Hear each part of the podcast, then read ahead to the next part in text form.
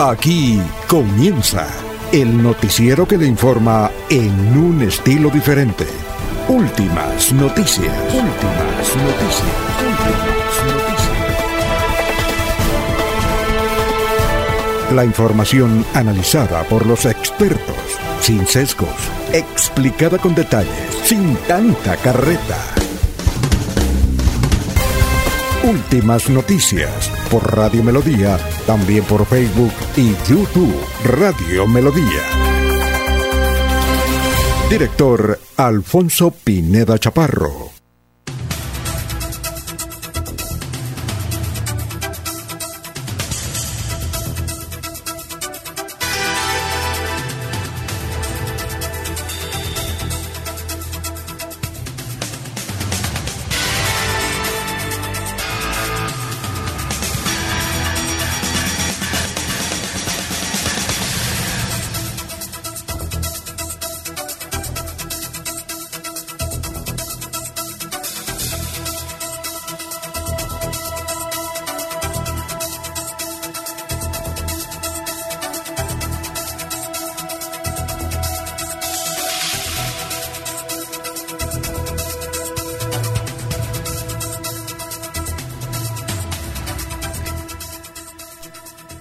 Gracias a Dios, hoy es viernes 7 de octubre del 2022.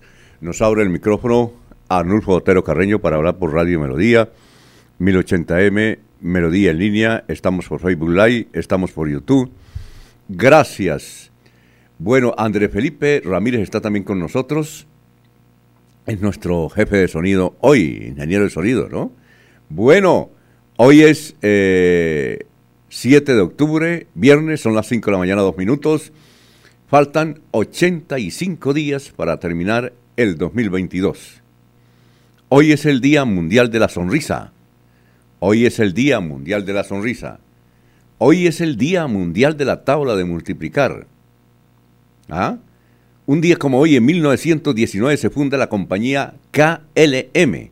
Es una de las mayores y más confortables compañías aéreas en el mundo. Esta nació en Holanda, pero luego que creo que los franceses y los alemanes la compraron. KLM. Un día como hoy, en 1952, comenzó a, colocarse el código de barras. Es viejo. Nosotros lo conocimos fue como en la década del 80 y casi 90, ¿no? código de barras. Pero desde 1952 estaba en Estados Unidos. Un día como hoy, en 1970, Martín Cochise Rodríguez batió el récord mundial de la hora en México. ¿Recuerdan ustedes? Y un día como hoy, en el 2010, Mario Vargas Llosa logra el Nobel de la Literatura. Dicho esto, vamos a saludar a nuestros compañeros de base de Radio Melodía. Son las 5 4 minutos. Laurencio Gamba está en Últimas Noticias de Radio Melodía 1080 AM. Bueno, don Laurencio Gamba, ¿cómo se encuentra a esta hora de la mañana de un viernes como hoy? Buenos días. Alfonso, muy buen día para usted, para Andrés Felipe Ramírez, que está en la parte digital, en el teletrabajo, quien hace posible que este audio llegue por los diversos sistemas de Radio Melodía. También para el doctor Julio Enrique Bañeda, el saludo cordial. Para José María Vesga, para Miguel, Miguel José Pinilla Gutiérrez en Girón, al Gemiro Traslaviña y una cantidad de personas y alcaldes que nos escuchan aquí en el sur de Santander y a lo largo y ancho del departamento de Santander, así como el, el, Celino Díaz, ahí el área metropolitana o en Chipatá y hay preocupación en el departamento de Santander por el incremento de las lluvias. Las vías terciarias o las vías veredales las más afectadas porque algunos sectores tienen dificultades los campesinos para sacar sus cosechas. Al inicio de la cosecha de café faltan manos de obra, es decir, recolectores aquí en la parte productora de Santander. Dicen que se requieren unos cinco mil trabajadores para la cosecha que se inicia. En Barichara y Guanes se entregaron ayudas técnicas por parte de la gobernación de Santander. Participó el gobernador Mauricio Aguilar y la secretaria de Desarrollo Social Carmen Lucía Gredo Acevedo. En el municipio de Chipatá se preparan para el Festival del Maíz y la arepa en ocho Allí pues se reúnen los agricultores, los dirigentes cívicos, los ganaderos y los eh, diversos sectores eh, educativos para conmemorar una de las fiestas más importantes, la del maíz por tradición campesina y por tradición desde la misma colonia. Varios, varios secretarios de despachos de entidades territoriales de Santander tienen listas las cartas de renuncia pues algunos sectores han dicho renuncien y aspiren a ser diputados, alcaldes, concejales o de las juntas administradoras locales. Hay que esperar porque quedan todavía unos 23 días para definir este proceso de renuncias. Y el secretario de Salud de Santander, Javier Alonso Villamizar Suárez, dice que se están trabajando en varios municipios obras, particularmente hospitales como es en Guapotá. Pues escuchemos precisamente al secretario de Salud Departamental. Javier Villamizar Suárez, secretario de Salud de Santander. En una visita a la S San Cayetano de Guapotá, pudimos constatar que las adecuaciones que se adelantan en este centro asistencial avanzan en un 80%. Esta obra se caracteriza por contar con el mejoramiento de la estructura de cubiertas, instalación de cielo raso y red eléctrica. Con esta intervención estamos beneficiando la atención en salud de 2.139 habitantes de este municipio. Recordemos que esto es posible gracias a una inversión que supera los 335 millones de pesos y que es aportada en su totalidad por la gobernación de Santander. Esperamos que a finales de este mes de octubre esta obra culmine y sea entregada a la comunidad para que puedan gozar de un espacio más digno y de calidad. Muy bien, gracias. Son las 5 eh, de la mañana, 8 minutos. Estamos en Radio Melodía. Eh, vamos a saludar a los oyentes que ya están en el portal de Radio Melodía de Facebook. Facebook. Bueno, eh, López López, muy buenos días desde Provenza. Gustavo Pinilla.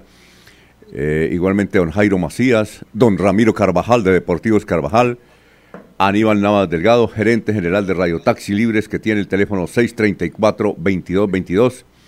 Igualmente estamos saludando a Lino Mosquera, a Peligan, a, además de Peligan está Juan José Rinconosma, eh, Jairo Alfonso Mantilla, está don Álvaro Fuentes, eh, también eh, don Benjamín Flores, don Nelson Rodríguez Plata, don Nelson Zipagauta. Bueno, don, eh, a ver qué más, aquí más oyentes. López López, ya lo saludamos. Mara, María Tea Alvarado. Un saludo para William Niño en Suratá, está en sintonía. Pedrito Ortiz, que nos ha mandado ya como 15 WhatsApp en esta... Se levanta a las 4 de la mañana, Pedrito, ¿no? No duerme Pedrito Ortiz. Igualmente para Pedrito Galvis, Paulito Monsalve. Y ahora vamos a saludar como se merece al doctor Julio Enrique Avellaneda.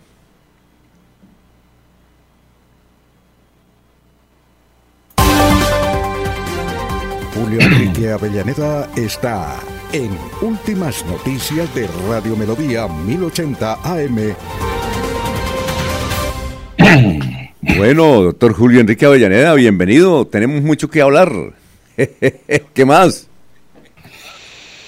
Alfonso, cordial saludo para usted, para el hincha americano, don Andrés Felipe. Pocos hinchas americanos quedan, pero él subsiste. Ayer, anoche, ¿cómo le fue al, América? ¿O anoche o en, estos días? No, ¿Cómo le ha ido? no, no, sé, no estoy al tanto. después del marcador de Bucaramanga queda uno sin ganas de volver a, a saber de fútbol, ¿no? No, tremendo. Mm. No, no, no. Y, nuestro saludo cordial para... Eh, perdón, el, ¿América está en la A o en la B? Usted sabe que yo de poco...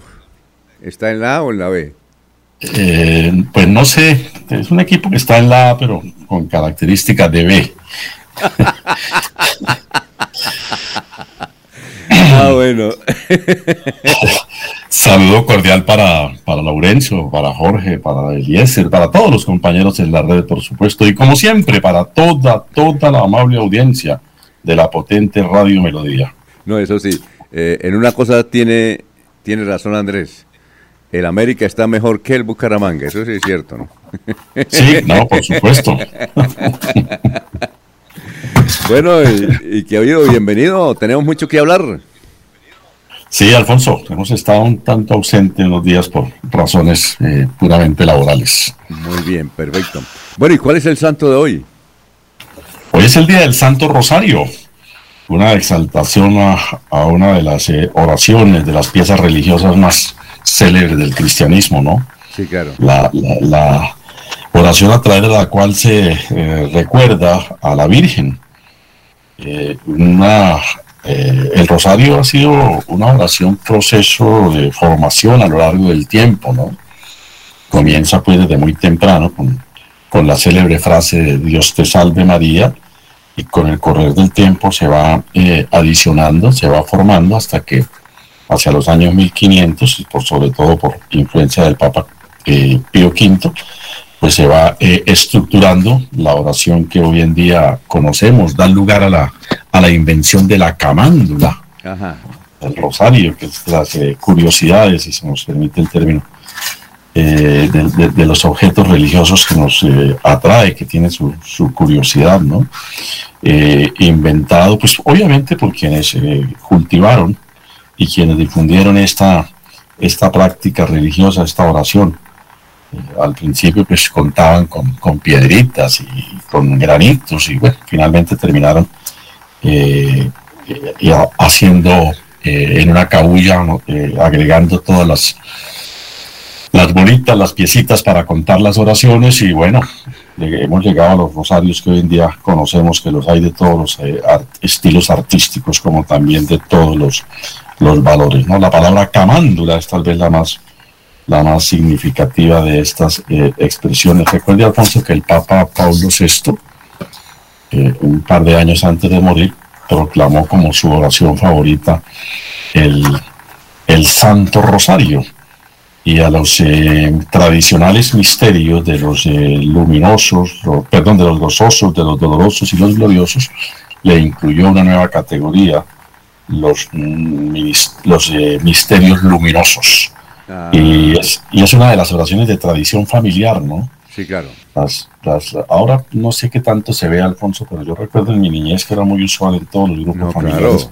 regresar el rosario después de la comida. Claro, todos los días. Por ejemplo, yo recuerdo ya en mi barichara querido que don Pedro, mi padre, reunía a los nueve hijos y a su esposa, es decir, nuestra señora madre, y todos los días a las siete de la noche había que rezar el rosario. Sí, el rosario eh, es una oración de muchísima fe dentro del cristianismo, ¿no? Mire, aquí, eh, doctor, eh, hay gente importante. Jorge Barón es uno que siempre reza el rosario como debe ser a las 7 de la noche. Siempre lo reza a las 7 de la noche. No deja un solo día, esté donde esté, hora de Colombia, ¿no? Sí. hora de Colombia. la otra que yo, que cuando lo fuimos a entrevistar eh, esa la, la, reza permanente, casi permanentemente está rezando. Es eh, Dilian Francisco Toro, que fue presidenta del Congreso de la República, además de ser eh, fue gobernadora del Valle y ahora es presidenta del partido de la U. Ella reza el rosario, ella va, por ejemplo, caminando y va rezando el rosario. Sí, es una oración muy, muy, muy tradicional en el mundo eh, cristiano. Y, y, una oración, Alfonso, que tuvo mucho, eh, mucha práctica, mucha fe eh, en las guerras eh, en Europa. Los cristianos se aferraban mucho al, rosario para pedir la intervención de la Virgen en, en, los conflictos militares. Justamente un día como hoy, 7 de octubre, se realizó la batalla de Lepanto.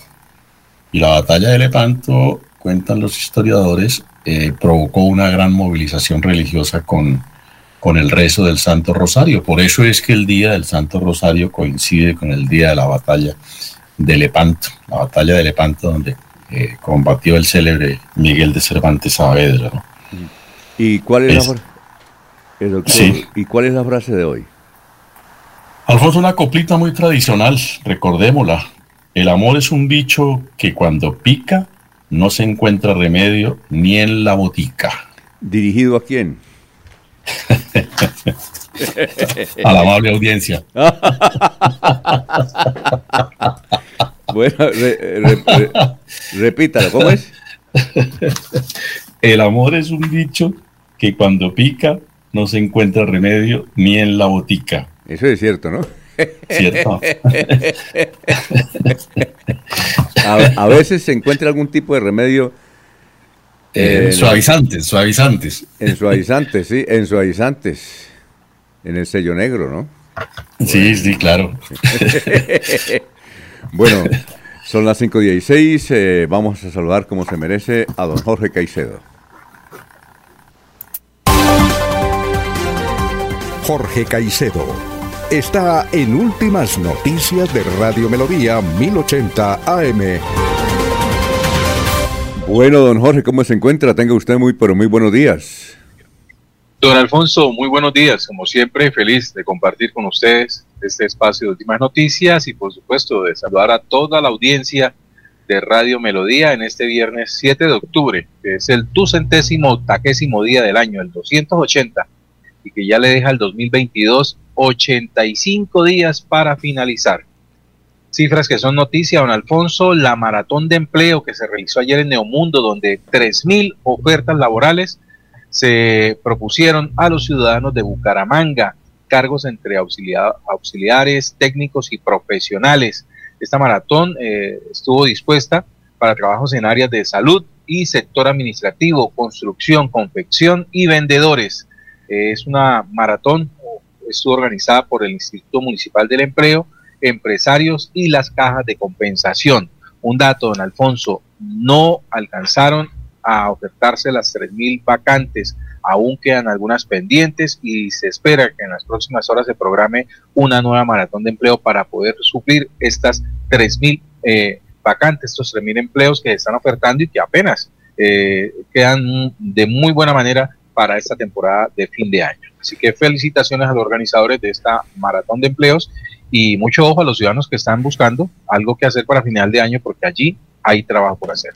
Bueno, son las 5 de la mañana, 18 minutos. Estamos saludando a William Niño y a su esposa María Eugenia. Su esposa María Eugenia está cumpliendo años. Un saludo para la señora María Eugenia de Niño, esposa de este fiel oyente que tenemos en Suratá, que nos amplifica todos los días, desde las 5 de la mañana el noticiero y por eso los surateños, creo que es el gentilicio surateños, o, doctor Julio, ¿se le dicen suratenses o surateños? Yo creo que surateños, ¿no? A los surateños eh, que nos escuchan todos los días. Señora María Eugenia. del municipio de Suratá. No, sí, pero ¿se les dice suratá o surateños? O suratenses. Yo creo que surateños. No sé. Eh, entonces, un saludo para ellos para la señora María Eugenia por el cumpleaños y que cumplan mucho más y sobre todo unidos. Bueno, las 5.19 minutos ya está ahí el doctor Luis José Arevalo, nuestro antropólogo y pensador de cabecera, con la reflexión de hoy. Doctor, lo escuchamos. Muy buenos días, estimados oyentes y periodistas del noticiero Últimas Noticias de Radio Melodía. Feliz viernes del amor para todos.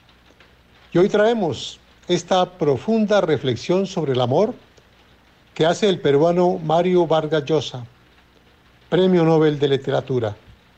Surateño, según la página web. Nunca digas que amas a alguien si nunca has visto su ira, sus malos hábitos, sus creencias absurdas y sus contradicciones.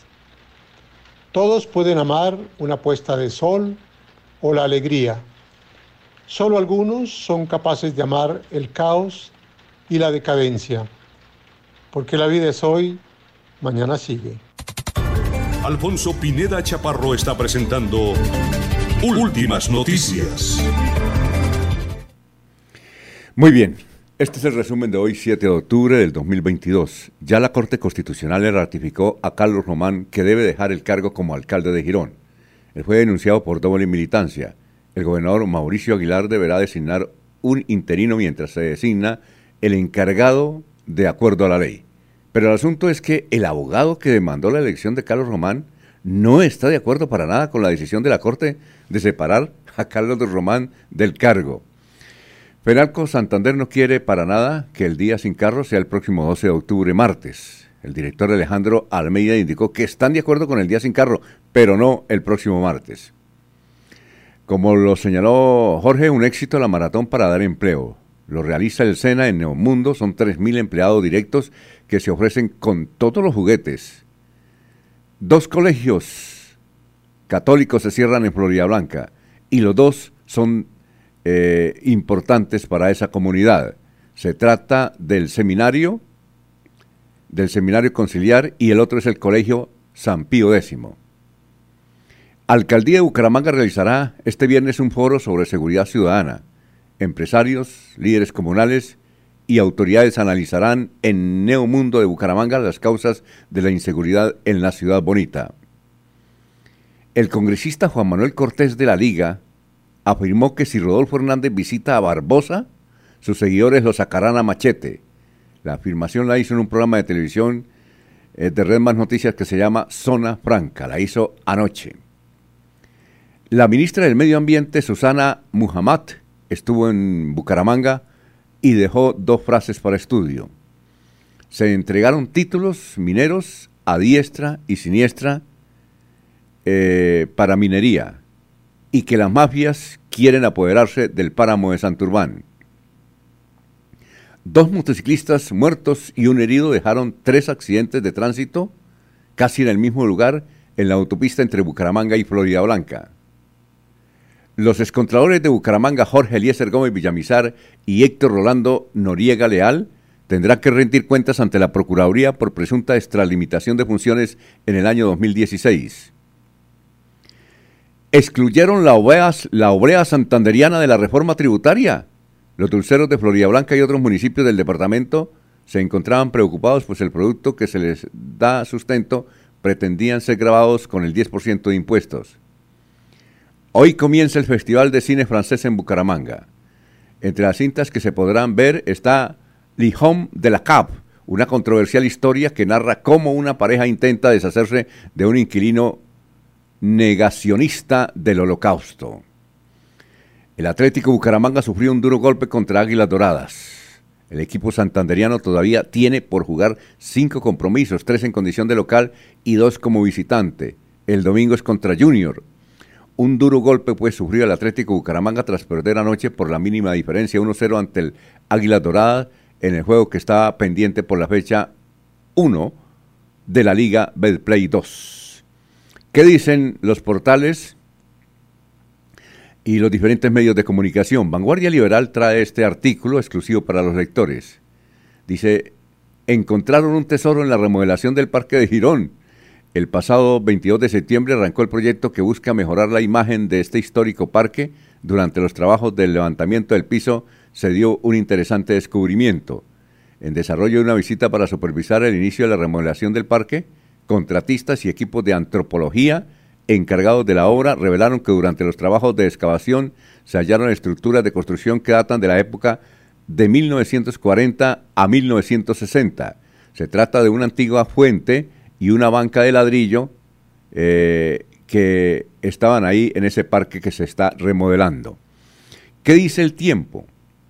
Trae en primera página las tres razones que llevaron al dólar a un máximo de Escuchen esta cifra, 4.627 pesos. El diario El Espectador dice Nobel de la Paz para Alexis Bialiski. Anoche fue otorgado hora de Colombia. Eh, mm, Nobel de Paz. Entonces, Alexis Bialiski es un ruso. La organización rusa de la organización rusa que se llama Memorial y el Centro para las Libertades Civiles. En melodíaenlínea.com encontramos esta noticia. Fedegan le venderá tierras al gobierno para avanzar en la reforma tributaria. La firma del acuerdo se hará hoy viernes a las 9 de la mañana. Y el Frente trae en primera página este título. Ambientalistas engañaron a Minambiente y no dejaron ingresar a los californianos. Y la pregunta, Melodía, Numeral Melodía. La pregunta de hoy. Lo que hizo Rodolfo Hernández al cobrarle a su ex fórmula vicepresidencial es reprochable, nada agradable, nada grave. Lo que hacen los políticos. La pregunta melodía. Lo que hizo Rodolfo Hernández al cobrarle a su ex fórmula vicepresidencial es reprochable, nada agradable. Lo que hacen los políticos. Esas tres alternativas para la pregunta de hoy. Hasta aquí el resumen melodíaenlínea.com. Bueno, eh, son las 5 de la mañana, 26 minutos. A propósito de Rodolfo Hernández. Alfonso. Sí, cuénteme. Joven. Joven. Aquí me dicen que está en sintonía don Alfonso Mantilla, Juan Mantilla y mucha gente en Suratá y en Sotonorte que los están escuchando por ese sector también. Y bueno, y tengo 12 respuestas. Eh, la mayoría es suratá. Dice, eh, es surateños, evidentemente, como dice Jorge, que está en, en Google. Surateños, surateños. Esto de los... No, no, no, no, he logrado la técnica para descubrir en qué forma eh, se puede uno identificar con algún gentilicio. Solamente lo puede hacer el doctor el profesor Enrique Ordóñez. Eh, dice Abelardo Correa, yo respondería a la pregunta de hoy de Melodía que eso de Rodolfo Hernández es admirable. Bueno, a propósito de Rodolfo Hernández, anoche hubo un programa, más adelante, cuando tengamos el, video y el audio, podemos pasarlo. A, anoche, doctor Julio Enrique, hubo un programa que se llama Zona Franca, en Red Más Noticias. Es bastante interesante, lo pasan como a las nueve de la noche. Eh, dos cosas interesantes se pueden sacar, porque analizaron el asunto Rodolfo Hernández, que es su caso sui generis, como lo dijo un abogado ahí en el programa, de democracia en el mundo. ¿Cómo es posible que un señor que saque 10 millones de votos en un país como Colombia, que tiene 50 millones de habitantes casi, haya acabado con todo ese capital político? Pues no analizaron y hay muchos programas. Eh, lo curioso es que Juan Manuel Cortés, que lo hizo elegir Rodolfo Hernández, porque estuvo en la lista de la liga, dijo, si a Barbosa, que es la tierra de ellos, de los Cortés, llega ahí Rodolfo Hernández, la gente lo saca a machete, así literalmente. Y, y y, tenemos aquí una parte cuando un abogado que se llama, ya lo voy a dar a conocer el nombre, se llama José Vicente, y me causó impresión de ese abogado porque dice él que es el primer abogado, doctor Julio, que se graduó como especializado en asuntos electorales de América Latina. Le voy a, a ver si lo conoce, doctor. Él se llama José Vicente Sánchez. ¿Lo conoce? Doctor Julio. No, Alfonso, sí, no, no, no, no recuerdo conocer al profesional que usted eh, menciona. Bueno, ahora lo va a ver, si usted puede mirar la pantalla ahí de, Radio Melodía en Facebook, lo va a ver. Pero eh, él dice, y eso lo vamos a analizar más adelante con usted, doctor, es eh, que lo que hizo Rodolfo Hernández es un delito, un delito. La periodista del programa le hace la pregunta eh, a José Vicente eh, sobre estas implicaciones jurídicas que podría tener el hecho de que Rodolfo Hernández le esté, haya hecho esa transacción con la candidata a la vicepresidencia, hoy representante de la Cámara, Marilén Castillo. Escuchemos y veamos le dice que le devuelva la plata y además hay una acusación allí sobre dineros que habría recibido por fuera de lo que son los gastos de campaña. Eso sí es grave lo que está diciendo el ingeniero Rodolfo Hernández por una sencilla razón. Si alguno de la campaña presidencial recibió dineros diferentes a los reportados en cuentas claras, es fácilmente llegar a la fiscalía y ambos quedarían presos por una sencilla razón, eso es un delito, no reportar todos los gastos de campaña. La pena está entre 4 y 9 millones, 4 a 9 años de cárcel. ¿Hace cuánto es usted experto en derecho electoral, doctor? Bueno, yo me gradué en el año 2007 el 13 de julio del año 2007 como el primer abogado especializado en derecho electoral en Colombia y en América Latina. Desde entonces. De la Universidad del Rosario. ¿Usted había visto algo similar, algo parecido en política? Digo, un fenómeno de TikTok, de las redes sociales, con un discurso realmente muy vacío, muy frágil para las problemáticas eh, graves que tiene Colombia y que obtuviera la votación que tiene y que nos tenga dando estas discusiones? No, es que las elecciones a presidente de la República anterior fueron sui generis, fueron diferentes a todas las demás. Primero, porque hubo dos candidatos que se postularon como independientes. Ah, ya lo decía don Vicente Arenas hace más de 100 años, cuando le preguntaron cómo cazar tigres, y dijo, lo primero que hay que ir es a donde están ellos para cazarlos. Quien hace política tiene que acudir es a los políticos, que son los que hacen las, las campañas, a los concejales, a los ediles, a los... Eh, diputados, a los representantes, a los senadores, más cuando uno está en una campaña política, declararse totalmente independiente es echarle el agua sucia a toda la clase política, que eso tampoco está bien. Hmm. Entonces, ¿qué pasó? Que logró sacar una cantidad de votos como nadie se imaginaba, 10 millones y medio de votos, sin contar con esa fuerza política importante de los políticos o de los partidos políticos. Pero llegar después a renunciar a no defender lo que logró el espacio tan grande, una carretera anchísima, renunciar a eso. Bueno, ¿cómo le parece, doctor Julio Enrique? Pues Alfonso, eh, sí, entiendo que se ha suscitado un debate eh, muy amplio con, con el audio de la conversación entre, entre los candidatos Rodolfo y, Marilén, ¿no? Eh, que independientemente de la implicación de carácter legal finalmente pueda tener, lo que pone de presente es que el doctor Hernández no da puntada, eh, en política no da puntada sin dedal, sino es con garantías de dineros eh, de por medio. Y no es la primera vez que acontece ese suceso en relación con el doctor Hernández.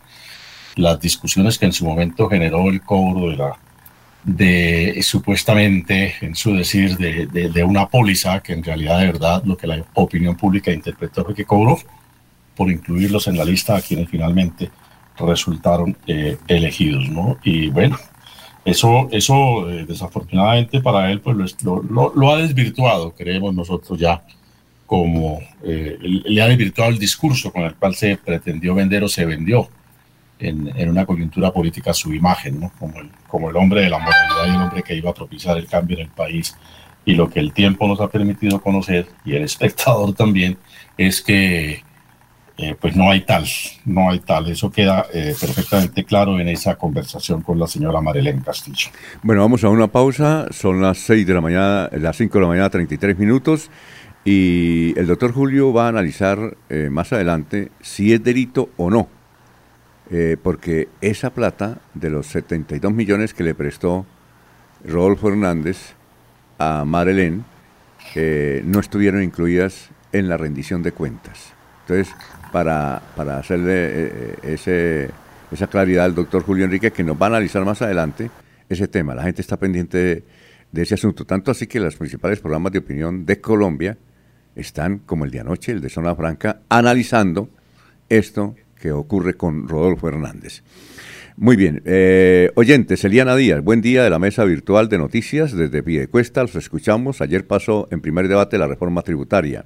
José León, muy buenos días a todos, mil bendiciones, gracias a todos, señor alcalde, cuando será, cuando será que ponga los ojos o venga a Ciudad Norte, a la Comuna 2, Ciudad Norte de Bucaramanga, de los barrios populares.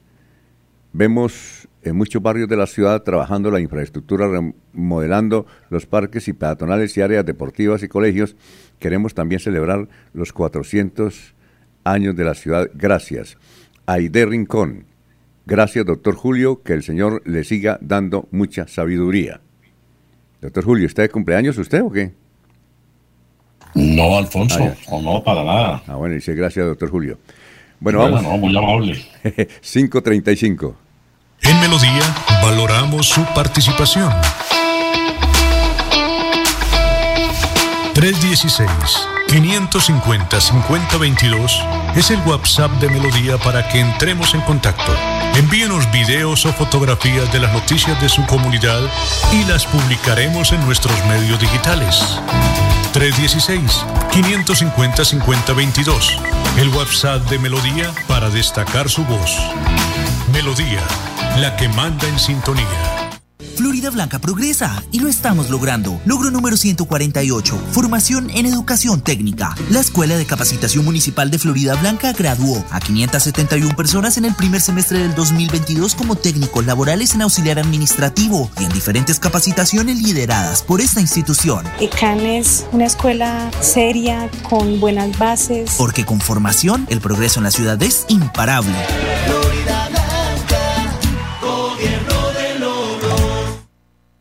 En Hogar como Ultrasan, encuentra en todas nuestras tiendas lavadoras, neveras, televisores, mini componentes y muchos productos de la marca LG que puedes comprar de contado o a crédito por nuestros convenios con electrificadoras y libranza. Encuéntranos también en comultrasan.com. Vigilado Super Solidaria.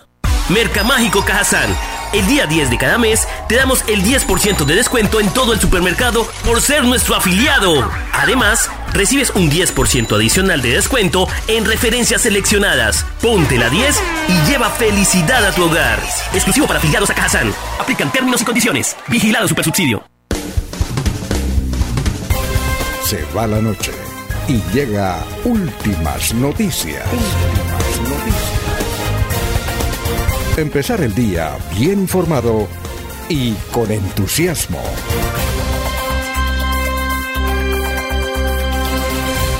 Bueno, son las 5.37. Oye, doctor Julio, ¿sabe quién está cumpliendo años hoy? No, Alfonso. Un gran amigo suyo, un gran oyente de este programa. Nadie más ni nadie menos que don Tiberio Villarreal Ramos. Ah, caramba, hace días que no lo saludamos, pero, pero le expresamos nuestra felicitación. Su joven y hermosísima esposa Adrianita Ortiz escribe, hoy el ángel de mi vida está cumpliendo años.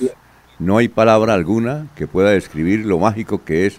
Acuérdate que solo falta un millón de primaveras. Te amo, vida mía. Gracias a Dios por tu vida. Numeral Tiberio por siempre. Y ahí está con su hijo, su hijo menor, que debe tener unos 10 o 12 años. Eh, así es que eh, felicitaciones a don Tiberio, ¿no? Él ya está en el 70, como dicen en Barichara, 70 y péguele, ¿no? ¿Cierto? Creo que por ahí pasa eh, la cuenta, sí, debe estar de, de don Tiberio sobre los 78, 79 años tal vez. Sí, tal vez, y, y con buena salud. Y magnífica. opinando, Y hablando. Con, con la vitalidad de siempre, ¿no? Y tomando de todo y comiendo de todo, porque ahí nos mandan el, po- el, el menú. Que ver, Raquel, es como, creo que están como comiendo cordero. Pero tremendo. Don Tiberio, un hombre que hizo política y dejó historia en Santander y en Colombia, ¿no? Mucha, mucha eh, historia, un hombre muy polémico en su momento, ¿no? Sí, claro. Bueno, doctor Julio, ahí tiene un motivo para el viernes. ¿Para qué? Doctor Julio. Sí. Hay un nuevo motivo.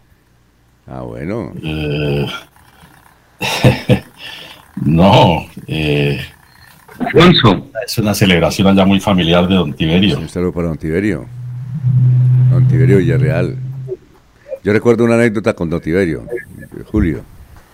Eh, Sí. Vino aquí en 1985 Virgilio Galvis, era candidato, entiendo, a la presidencia de la República. Y él echó discurso ahí en el Hotel Bucarica. Recuerda que se subían al segundo piso y ahí es Sí, de- claro. Muy bien. Eran como las 5 de la tarde. Estaba ahí Rodolfo, Hernández, Rodolfo González, estaba esto, Eduardo Mestre, estaba Tiberio Villarreal Ramos. Y resulta que yo no sabía, el, el- doctor Virgilio Arcas Barco se tomaba medio, casi medio litro de whisky sello negro antes de los discursos. Entonces me tocó ir con Tiberio a comprar el whisky. Entonces yo le dije, vamos allí al Parque Centenario. Entonces Tiberio dijo, no, no, no, no, toca ir a comprarlo. Imagínense, le vamos a dar contrabando al presidente. No, toca ir. Ahí abajo a la 37, con, a la 35 con... ¿Dónde quedaba Puyán y compañía? Era en la, en la carrera eh, Eso era 35 con 17 más o menos. Sí, claro, nos tocó ir con Tiberio a comprar el, para que el doctor Virgilio se echara casi medio, ¿no? ¿En serio? ¿Usted, sabía que el doctor Virgilio le daba al, al Quesillo? Sí, él se, él se animaba. Claro, eso es muy usual, Alfonso, en los oradores de plaza pública, que ahora poco se ven por la manera como las campañas políticas han cambiado, pero es muy usual que, que, calienten garganta con, con uno o dos traguitos antes de sus intervenciones.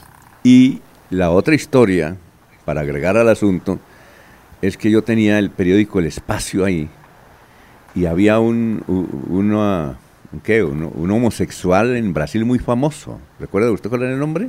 Era famosísimo no recuerdo, era un, homosexual muy famoso en el Brasil, ¿ya? Yo tenía el periódico y el doctor Barco me dijo, uy, no, eso sí es tremendo, ese titular, ¿no? Lo peor que le puede suceder a uno es que los hijos sean de, esa, de esa línea, ¿no? Yo le dije, sí, doctor.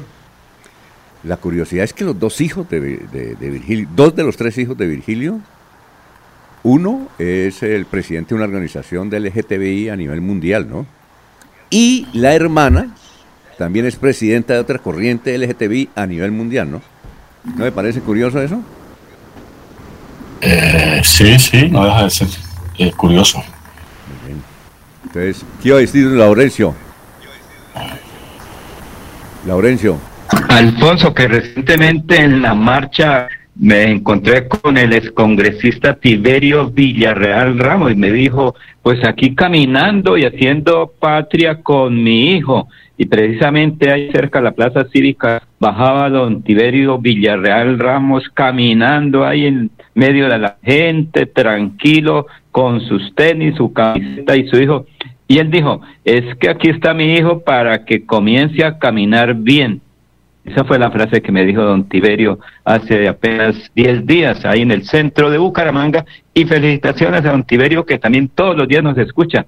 Y ese día me dijo, ¿qué días hablaron sobre este tema? Le dije, sí señor, digo, ahí los escucho con frecuencia porque uno no pierde la madrugada, siempre está hacia las 5 de la mañana ya pendiente con tinto en lo, Alfonso. Bueno, y, y recuerdo que en esos años del 87, 88, cuando Tiberio era una estrella de la política en Colombia, se decía que Río Negro, ojo, en ese tiempo, estamos hablando más de 30 años, Río Negro era el único municipio donde todas las veredas tenían electrificación. Todas las veredas, era el único municipio de Colombia. Y Río Negro es muy grande, es supremamente grande. Eh, y todas las veredas eh, de, de Río Negro tenían electricidad que eso era prácticamente un fenómeno. Creo que hay una crónica, si mal no estoy en el nuevo siglo, o el siglo de esa época, entre el siglo y la República, donde mencionaban eso, que Río Negro era el Río Negro Santander, porque es que hay muchos Río Negros, ¿no? Río Negro Santander era el único municipio en esa época que tenía todas las veredas electrificadas. Río Negro le debe mucho a Don Tiberio, pese a lo polémico y todo eso, ¿cierto, doctor Julio? Eh, si eh, Tiberio hubiese continuado en política, de aquí a Río Negro tendríamos una superautopista. Pero él se retiró de la política y los otros políticos no le llevaron a su nivel. ¿Es así, doctor Julio, o no?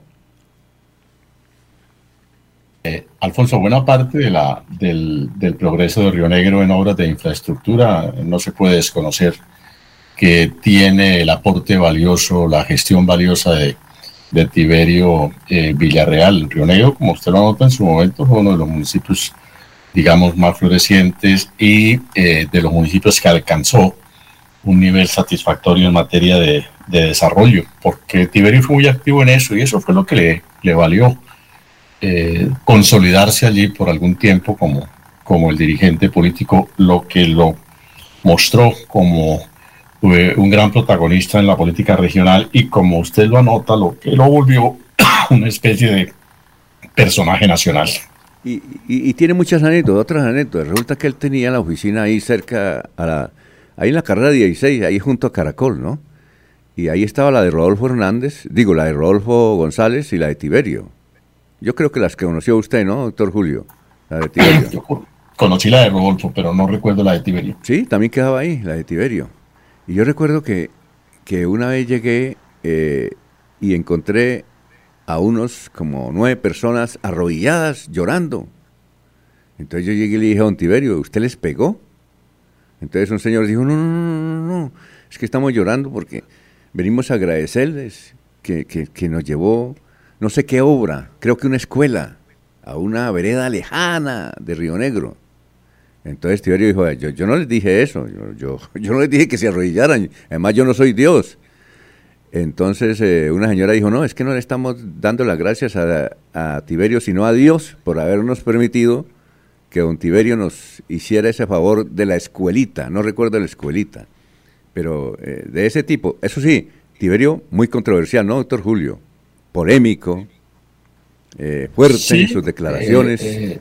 Eh, es polémico, un hombre que fue polémico. Recuerde, Alfonso, que la Universidad de los Andes hizo un análisis de la manera de hacer política de, Tiberio Villarreal, ¿no? Un texto que incluso se volvió eh, una especie de bestseller en el mundo académico, eh, porque hace una profundización de los comportamientos, de las prácticas electorales y, tomó como modelo el estilo político de, de, don Tiberio Villarreal. Ese fue un texto que incluso trascendió las fronteras patrias, ¿no? Fue, consultado como, como manera de analizar los mecanismos y, la, y los estilos de hacer política en aquellos tiempos. Oye, y recuerda que él es, él, es un doctor de verdad, ¿no?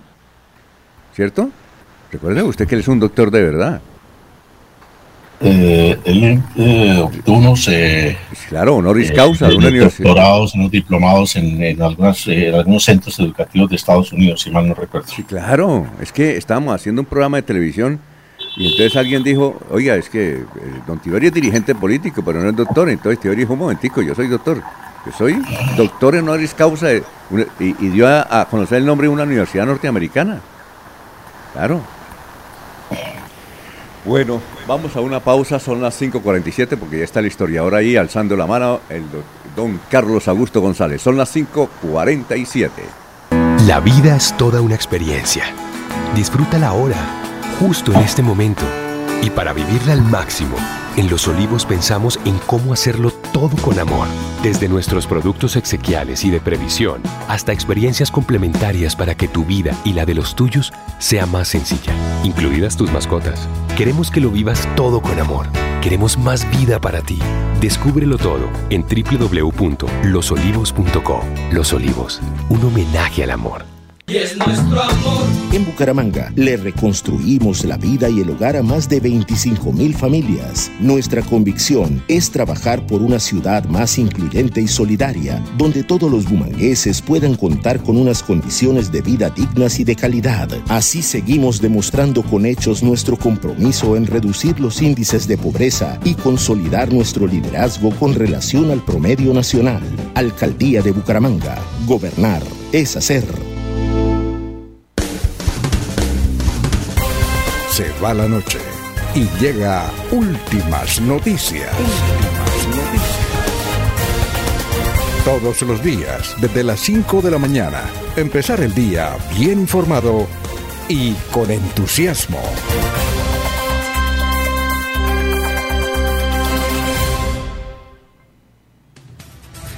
Muy bien, son las 5 de la mañana 49 minutos, ya vamos con los oyentes, son muchos oyentes opinando, muchas felicitando a don Tiberio Villarreal Ramos, desde luego mm, gente de Río Negro por su cumpleaños. Bueno, vamos con otros oyentes que nos escriben a esta hora. Juliana, un saludo para eh, el doctor eh, Tiberio eh, Villarreal Ramos de mi abuelito Sin, Sinforoso Rodríguez, Sinforoso Rodríguez, aquí desde La Vega. ¿Dónde queda La Vega? Yo sé que queda en Cundinamarca, ¿no? ¿En Santander hay otra Vega, doctor Julio? ¿O don Laurencio? No. ¿Dónde quedará La Vega? Bueno. Jorge Eliezer Hernández. Norte de Santander hacia Cáchira, es un, como un corregimiento. Ah, bueno, nos están escuchando allá. Don Ciforoso, un saludo. Dice, salúdeme a Tiberio. Jorge Eliezer Hernández, el caso de Tiberio Villarreal Ramos polémico en los enfrentamientos del Consejo contra los del nuevo liberalismo, siendo el de la Confederación Liberal. Buenos debates del médico Quintín Herrera contra las ideas de Tiberio Villarreal hoy son excelentes amigos. También nos dice Jorge Eliezer Hernández, anoche hablando con unos contertulios que me decían, amigos de campaña de Rodolfo, que su estrategia era recoger la platica invertida con la reposición de votos, pero como se le había metido un lagarto como director, lo único que le faltaba era poner a alguien de su entera confianza que cobrara esa platica del CNE. Por eso puso a Socorrito. El negocio fue bueno, puso la plata para la campaña y le devuelven tres veces lo que invirtió. Negocio para un negociante. Carlos Humberto Villamizar. Eh, buen día, vendió a crédito y cuando va a cobrar hasta machete le van a dar. Ave María. Eso es por lo que dice el representante a la Cámara, el doctor Juan Manuel Cortés, que señala que si, y lo dijo ayer en la televisión desde Bogotá, que si el Rodolfo va a Barbosa lo sacan a machete. Bueno, don Carlos Augusto González, tenga usted muy, pero muy buenos días. Buenos días a la mesa de trabajo y a los oyentes. Esta fue la noticia más relevante de nuestro departamento de 50 años. Moderna planta para la producción de alimentos concentrados será puesta en funcionamiento a finales de este mes dentro de un programa conjunto liderado por el Instituto Colombiano de Bienestar Familiar, UNICEF y el departamento. La planta estará ubicada en terrenos cedidos por la gobernación en la granja agrícola de pie de cuesta y su costo ascendió a 500 mil pesos. Graves denuncias formuló ayer en Bucaramanga el director general de Acción Comunal, Luis Eduardo Celi León, por la malversación de los dineros destinados por el Estado colombiano para el adelanto de programas de integración popular. Y hace 25 años fue noticia lo siguiente. Liderar el proyecto para incluir a Río Negro dentro del área metropolitana de Bucaramanga es la propuesta de bandera del candidato al consejo de esta localidad, Nicolás Rodríguez Vázquez, quien representa a un sector independiente de la comunidad. La aspirante al Consejo de Bucaramanga, Yolanda Blanco Arango, visitará este fin de semana el sector urbano y rural de la capital santanderiana. Estará en los barrios Transición y Villalena, al tiempo que participará en la manifestación de apoyo al nuevo liberalismo organizada por líderes del barrio Bucaramanga. Cordial saludo a todos. Siga usted, don Alfonso. Muy bien. Muchas gracias, don Carlos. Son las 5 de la mañana, 53 minutos. Eh, doctor Julio, ¿usted qué recuerda de esas noticias de hace 50 y 25 años? No, Alfonso, en detalle no, no, no recuerdo así puntualmente eh, sucesos. Algunos nombres, ¿no? Como por ejemplo Luis Eduardo Celis, pues que tuvieron eh, tránsito por la función pública y con alguna participación en actividades políticas, pero la, la verdad no recuerdo más detalles puntuales. Muy bien. ¿Y don Laurencio? Alfonso, 50 años de una planta de alimentos. Ahora se habla mucho de una planta, pero de alimentos para aves ahí en el en la área metropolitana o en Chinita. Pero desde hace 50 años Bucaramanga ha tenido producción de alimentos, cuando eso era, digamos, como para el bienestar familiar. Y, recuerdo que por aquí se alcanzó a escuchar uno en la escuela que le decían, y de pronto les llega la bienestarina, el bienestar de Bucaramanga y les traen alguito, estén pendientes, porque cuando eso en las escuelas, en las instituciones educativas entregaban una especie de onces que era con leche y unas harinas muy buenas, casi de Estados Unidos. Y Alfonso, lo que tiene que ver con Río Negro, hace 25 años se hablaba de Río Negro, y cuando eso estaba don Tiberio Villarreal Ramos de dirigente, no sé si era consejero también de Bucaramanga para la época, pero en ese tiempo se hizo creo que casi lo posible para que Río Negro ingresara al área metropolitana de Bucaramanga, como también ha sido ese grande de los habitantes de Brija y de, hasta de Aratoca. Y no estoy mal de Santa Bárbara, es decir, hacer una gran urbe metropolitana, pero ese hace que si eso se ha quedado ese, en ideas, pero ahora Yolanda Blanco Arango, recuerdo que cuando esa era una dirigente muy importante del nuevo liberalismo, luego del antiguo no liberalismo o de otras corrientes al final políticas con, eh, liberales y Yolanda Blanco era una gran dirigente que creo que finalmente logra la Secretaría de Desarrollo Social de Bucaramanga y cumple una serie de proyectos que ella tenía desde el Consejo de Bucaramanga, don Alfonso. Muy bien, perfecto. Son las 5 eh, de la mañana, 55 minutos. Vamos con más noticias a esta hora, Jorge. Lo escuchamos. Estamos en Radio Melodía. Don Alfonso, más noticias del municipio de Río Negro. La fiscalía aportó nuevas pruebas contra el alcalde de este municipio, Wilson González Reyes, procesado por homicidio agravado y concierto para delinquir agravado. Cuatro vainillas de igual número de disparos con que fue asesinado el supuesto integrante de una banda criminal corresponderían a un arma de fuego registrada a nombre del exmandatario. Además, el testigo clave en este proceso penal, Warner Archila Laguado, aseguró a la fiscalía que recibió varias visitas de González Reyes en la cárcel de Palo Gordo en 2012 para pedir que no lo mencionara en sus confesiones y, delaciones. Estas revelaciones las hizo el martes anterior un fiscal especializado de la audiencia preparatoria contra los procesados, en el que Orlan Enrique Padilla Suárez aceptó un preacuerdo con la fiscalía al aceptar cargos por homicidio agravado, concierto para delinquir agravado y porte ilegal de armas de fuego.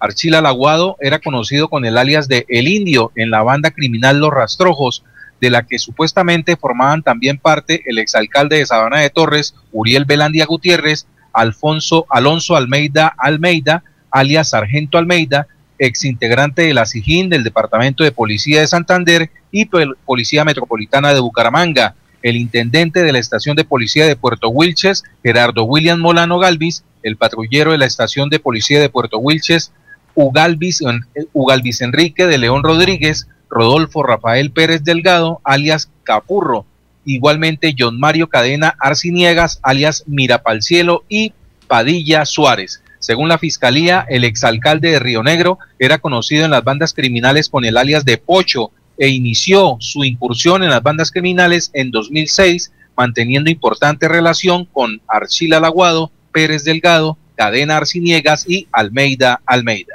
Y Jorge, ¿y él está detenido, el, popular Pocho? Wilson. No, señor. Eso eh, es lo increíble de toda esta situación, con todo el material probatorio que se ha presentado durante el proceso. El señor, eh, eh, el exalcalde de Río Negro, aún permanece en libertad. Hay, una curiosidad. Él, cuando pues ganó la alcaldía con una forma sorpresa, la alcaldía de Río Negro. Entonces yo fui a la triada a preguntarle a los de Río Negro, eh, entre ellos estaba Tiberio ahí, y, los de Río Negro a veces vienen a tomar tinto aquí a la triada, y en esa época cuando la triada se llenaba, eh, los periodistas fuimos a la triada a buscar a gente de Río Negro para preguntarle quién era Wilson eh, González alias Pocho. Nadie lo conocía, el único que medio tenía referencia era Tiberio Villarreal Ramos, y aún uno le preguntaba a la gente, oiga, ¿usted conoce? Dijo, no, no, ahora que sabemos quién es, es decir, no, no sabíamos que, él era de Río Negro. Eh, inclusive la gente pensaba que quedaba de último en, esas elecciones y ganó las elecciones. Es un dato. El otro dato, usted menciona, Jorge, Auriel Belandia, ¿no? Que fue alcalde de, de Sabana de Torres. Sí, señor, Uriel Belandia Gutiérrez. Con él hay una historia. Él ganó la alcaldía por un voto. ¿Sí? ¿Recuerdan ustedes? Y eh, eh, en, el, en, la MOE, creo que es del movimiento electoral, la otra vez entrevistamos a alguien, a una señora de la MOE, y ella nos decía como caso curioso en Colombia, casi todos los alcaldes, todos que han ganado por un voto, han terminado en tragedia. Todos. Y, y relacionada el caso de Aguachica. Mire, en tragedia porque ahora este señor creo que está en la cárcel o va para la cárcel eh, eh, Uriel Belandia? Jorge. No, dentro del proceso no, no, no defino eh, en qué situaciones, cuál es la actual situación jurídica del exalcalde de Sabana de Torres. Bueno, y entonces decía la señora esa que está de todos los casos, cuando un alcalde gana por un voto termina en tragedia, en la cárcel o muerto. Y nos mencionaba el caso de Aguachica, hace unos 15 años, y Rugardo, porque ella era periodista y era amiga, eh, ella ganó por un voto, ganó la alcaldía por un voto de, Aguachica, pero la demandaron porque el que, el que perdió por un voto demandó y entonces él quedó de alcalde. ¿Sí me entiende? Él quedó de alcalde. Luego, meses después, hubo otra demanda y ella quedó de alcaldesa. ¿Sí? La historia es triste. La historia es que él fue muerto después y ella terminó en la cárcel. ¿Ya? Increíble. Bueno. Don Alfonso, sí. un dato adicional dentro del caso es que hay una, una amplia descripción de todos los casos en los cuales eh, habría actuado esta banda eh, y dice que todos los vinculados en esos cuatro homicidios están presos en cárceles de Santander y de Bogotá, excepto los exmandatarios de Río Negro y Sabana de Torres. Eh, es decir, los exmandatarios no están en la cárcel, los de Río Negro. No, señor. ¿Y cuáles son? ¿Los, los puede repetir? ¿Los eh, implicados o los mandatarios? Sí, los, los, que están, los que no están en la cárcel, los, los alcaldes que no están en la cárcel. El exalcalde de Sabana de Torres, Uriel Belandia Gutiérrez, y el exalcalde de eh, Río Negro, Santander, Wilson González Reyes. Ah, muy bien, perfecto. Son las seis de la mañana, un minuto, vamos a una pausa y regresamos. Estamos en Radio Melodía. Aquí Bucaramanga, la bella capital de Santander. Transmite Radio Melodía, Estación Colombiana, HJMH, 1080 kilociclos, 10.000 vatios de potencia en antena, para todo el oriente colombiano.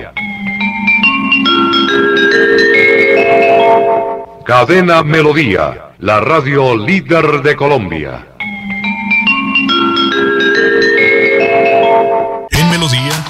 Valoramos su participación. 316-550-5022 es el WhatsApp de Melodía para que entremos en contacto. Envíenos videos o fotografías de las noticias de su comunidad y las publicaremos en nuestros medios digitales. 316-550-5022. El WhatsApp de Melodía para destacar su voz. Melodía, la que manda en sintonía. Este es el gobierno de logros que trabaja por el bienestar de nuestra gente florideña. Unidos vamos a avanzar. Gobierno de logros. Trabajamos por tu bienestar. Unidos avanzamos. Imparables por más prosperidad. Gobierno de logros. Por la salud y seguridad. Unidos avanzamos. Cada día una mejor ciudad. Florida Blanca. Gobierno de logros. Miguel Moreno, alcalde. Se va la noche y llega últimas noticias. Últimas noticias. Empezar el día bien informado y con entusiasmo.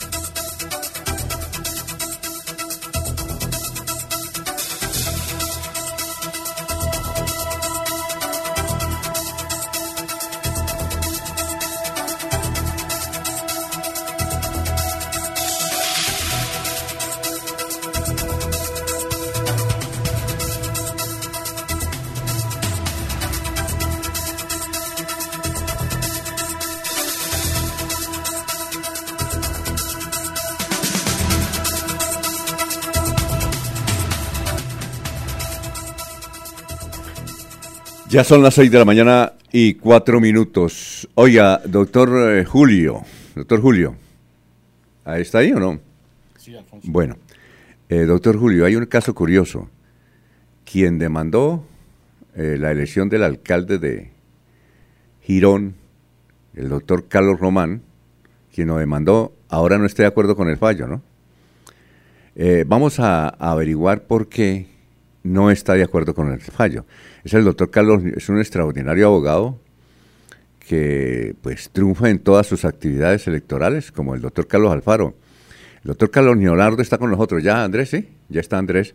El doctor Carlos Leonardo, él fue el que demandó a la elección por doble militancia a Carlos Román, eh, que según la Corte Constitucional ya debe retirar, ya debe dejar el cargo, y van a nombrar uno allá titular.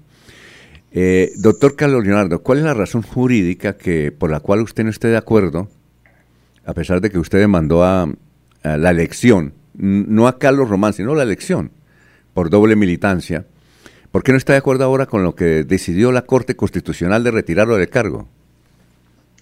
Muy buenos días, Alfonso. ¿Cómo está? Y a todos sus oyentes. Eh, no, más que no estar de acuerdo con la razón jurídica, porque se han entendido, han entendido que la Corte Constitucional en esta revisión que hizo sobre el fallo de tutela, pues dio sus argumentos y a través de una sentencia de unificación, la sentencia 213 del año 2022, pues dejó claro que ahora en adelante eh, los avales que otorguen los partidos prueban la militancia de las personas. Digamos que no comparto es que la Corte no analizó en contexto la realidad social o sociológica, digámoslo, de, de la población. El municipio de Girón ha sido bastante golpeado eh, recientemente por unas eh, malas administraciones, eh, sobre todo en sentido financiero.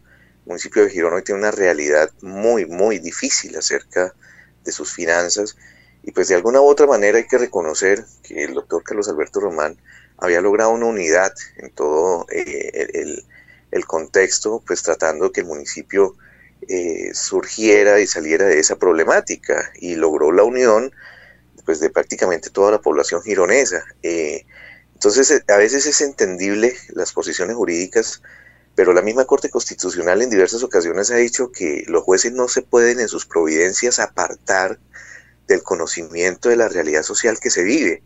Y para nadie es un secreto que vida y entrada y la salida y nuevamente la entrada de un alcalde pues eh, eh, genere, eh, digamos un descontento social y una desconfianza en las propias instituciones. Entonces yo pensaría que a veces las providencias, de, sobre todo de la Corte, traen unas consecuencias que en últimas la gente no las ve con buenos ojos o es difícil que las entienda, porque es que esto que pasó con la Corte no es de hoy.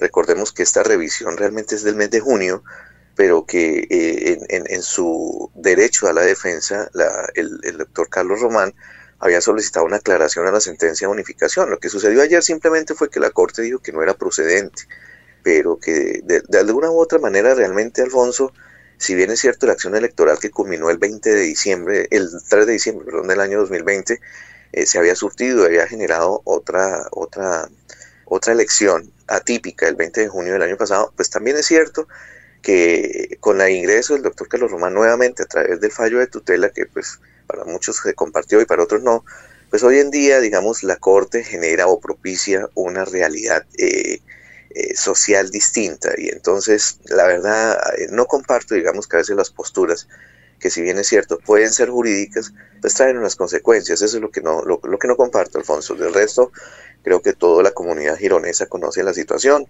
Una demanda interpuesta porque el señor Carlos Román en su momento eh, em, apoyó públicamente a la candidata Ángela Hernández y también, eh, pues estando en su obligación de apoyar en ese momento a Leonidas Gómez, sabiendo que pues, el Partido Verde que lo avaló tenía eh, el deber de apoyar a, Leonidas Gómez. Sin embargo, siempre ellos tuvieron la teoría de que los partidos políticos conformaban una coalición, lo cual le permitía a él obrar con, con, con, con mayor holgura. Y realmente eh, eh, se sentó una jurisprudencia al respecto, en el sentido de que no, que quien otorga el aval principal eh, es prueba precisamente de su militancia. Entonces, eso sentó jurisprudencia en el Consejo de Estado en la sección quinta, que luego por vía de tutela la sección tercera, digamos que, que, termina o culmina esa teoría y por eso es que la revisión, o sea, la revisión de parte de la Corte Constitucional, porque la sección tercera modifica, cambia o soslaya lo que ya la, la, sección quinta había sentado como jurisprudencia. Esa es la razón de la revisión y lo que hace la sentencia de unificación es eso, decir que de ahora en adelante los avales prueban la militancia de las personas. Lamentablemente, sí, yo entiendo que esto trae unas consecuencias sociales y, repito, pues hoy no comparto esa posición de la Corte, a pesar de que jurídicamente, pues eh, la teoría que nosotros ya habíamos planteado había sido acogida pero consideraría, que la decisión de la sección quinta en su momento bastaba y era suficiente. Pero como la sección tercera en su momento ordenó una sentencia de reemplazo, pues evidentemente hoy estábamos frente a una nueva luz que genera una confusión, eh, eh, digamos, muy, muy compleja y que la gente pues fácilmente no la asimila. Esa es la realidad, eh, Alfonso. Bueno, eh, doctor Julio, eh, ¿usted tiene alguna reflexión, alguna pregunta sobre este caso supremamente interesante y exótico? No, no, no tanto, Alfonso, para puntualizar sobre la controversia propiamente jurídica.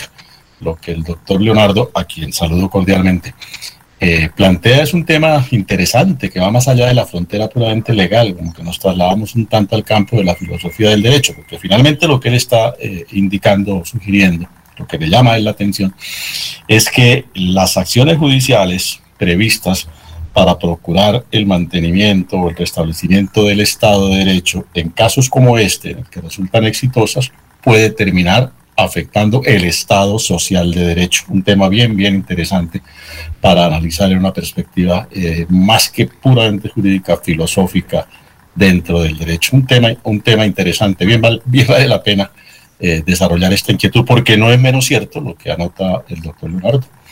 Eh, se, se, producen traumas, Girón ha sido desafortunada en esta ocasión con tanto incidente, con tanta circunstancia electoral, eh, que, va a terminar afectando el, el periodo del, del, alcalde, pues porque eso ha traducido inestabilidad e inseguridad.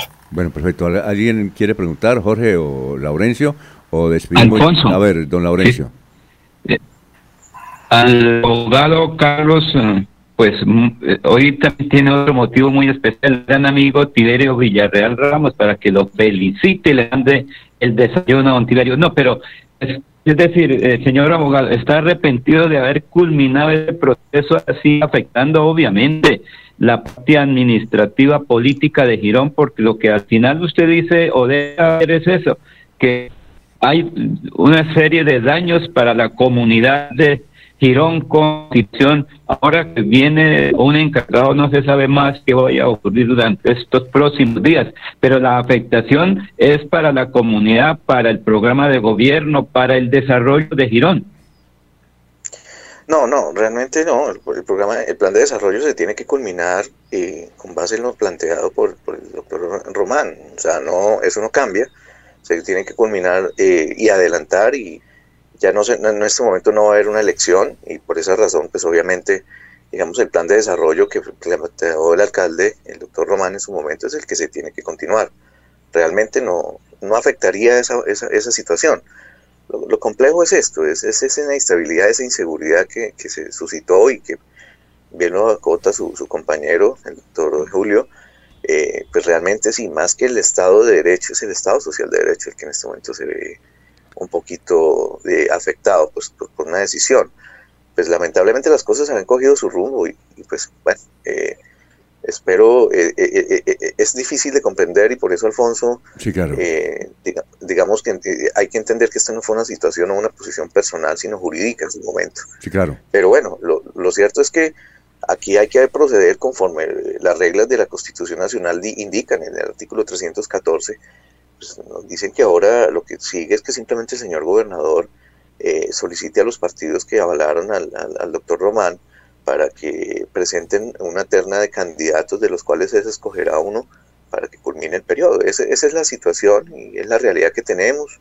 Se especula que vuelve la señora Julia. Ustedes saben que eso no es cierto. Ella no hizo parte ni de la demanda de nulidad electoral ni de la acción de tutela. La Corte Constitucional le dijo que su acto administrativo de declaratoria de elección decayó y evidentemente ella no tiene ningún, ningún, ningún, derecho en este momento. Tendría que reclamarlo a través de otras acciones judiciales, pero no soy yo quien lo indique qué caminos tiene. Lo cierto es que ayer se especulaba mucho de que ella volvía, que la providencia decía, y no es cierto, ayer la providencia no dijo nada, simplemente dijo que era improcedente eh, la, la, la, la, aclaración que se había solicitado, pero la sentencia de notificación 203 es pública, todos la conocen, y pues en esa sentencia lo que dijo la Corte no.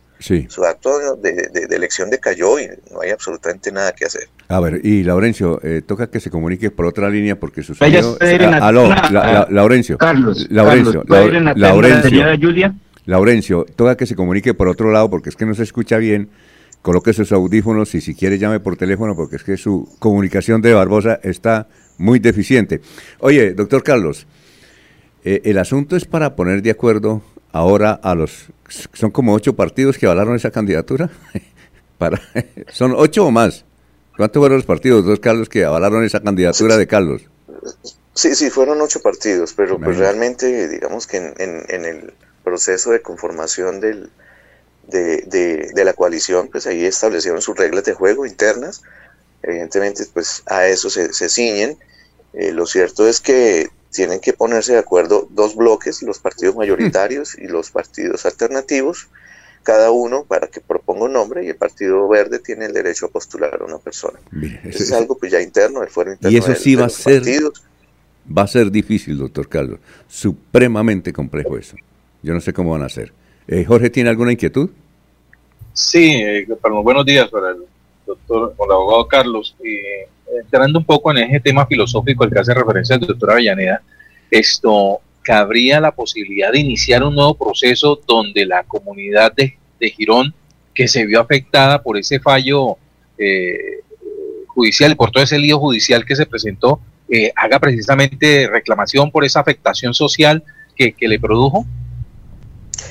El, problema es que la última ratio, la última situación, lo último, el, eh, digamos que del máximo pronunciamiento que puede producir la Corte Constitucional, que es el órgano de cierre en esa materia en, Colombia, pues una sentencia de unificación y sobre eso pues no existe ninguna otra alternativa y, eh, o otra, otro paso a seguir. Mm, que realmente, a ver, eh, lo que pasa es que aquí entramos en, una discusión que, que se vuelve muy compleja porque pues desafortunadamente pues el fallo fue en derecho, que traiga unas consecuencias sociales es otra pero, pero pues eh, digamos que, que, dos personas o dos bloques de personas tienen el derecho a actuar. Por un lado, la doctora Julia, supongo que recurrirá a la Comisión Interamericana de Derechos Humanos, o no sé, eh, pero pues, pues, que aquí hay un fallo en derecho. Y por el otro lado, pues la comunidad, pero es que la comunidad, digamos, no, no, no, no vislumbro una actuación que pueda darse en este momento. Eh, porque precisamente por eso la Corte Constitucional ayer declaró improcedente esa actuación, porque ya no, hay, no, no, había otro camino, ya la sentencia de unificación fue, fue el último pronunciamiento que podía darse, porque precisamente sobre una revisión de una acción de tutela que unificó varios procesos y, y, y, digamos, eh, afianzó la teoría o la jurisprudencia sentada por la sección quinta. Entonces, frente a eso ya no hay nada que hacer. Mire que ahora lo difícil con la reforma política que pretendía hacer el gobierno nacional de quitar la doble militancia como una causal de, inhabilidad o una causal de nulidad, eh, pues, digamos, eh, generó gran controversia, porque la, reforma que se planteaba era que por una sola vez los partidos políticos eh, o los candidatos que representaban un partido político pudieran migrar a otros sin necesidad de renuncia y que no fueran castigados. Pero eso es lo que precisamente el Estado colombiano está castigando, ese, ese, ese transfugismo político, esa falta de seriedad. Eh, y, pues ahora este gobierno lo que está pretendiendo es no castigar. Entonces, eh, ese es el punto. Ya, ya la Corte en esto ya sentó jurisprudencia, ya, ya, ya sentó una posición y, y, los partidos y los militantes de los partidos tienen que ponerse un poco más serios con el asunto.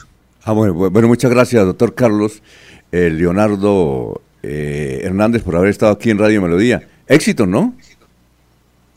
Sí, sí, un saludo pues a toda la población gironesa, pues de todas maneras, eh, ojalá en todos los que lo que la defensa del, señor Carlos Román, del doctor Carlos Román quiera hacer o pueda hacer, pues creo que están en todo su derecho. De todas maneras, este, esto no fue lo que se pretendió, o lo que se pretendió fue en un principio la nulidad, pero pues ya el tiempo había transcurrido y repito, muchas cosas, digamos, se habían decantado. Entonces, pues lamentablemente trae una consecuencia y, y bueno, esperemos que las, las cosas salgan de la mejor manera. Bueno, muchas gracias, muy amables, son las 6 de la mañana, 19 minutos, muy gentil, gracias y éxitos, ¿no? Bueno, sí, muchas gracias. Doctor Carlos Leonardo Hernández, estamos en Radio Melodía, son las 6 y 19. Y es nuestro amor en Bucaramanga, el campo volvió a tener su propia vida. Los productores y comerciantes de las veredas y corregimientos están viendo cómo sus impuestos se vuelven obras que cambian la calidad de vida de sus familias y de todo el sector rural, generando oportunidades de negocios en condiciones justas para que les entre más platica a sus bolsillos y transformen por siempre su futuro. Alcaldía de Bucaramanga. Gobernar es hacer.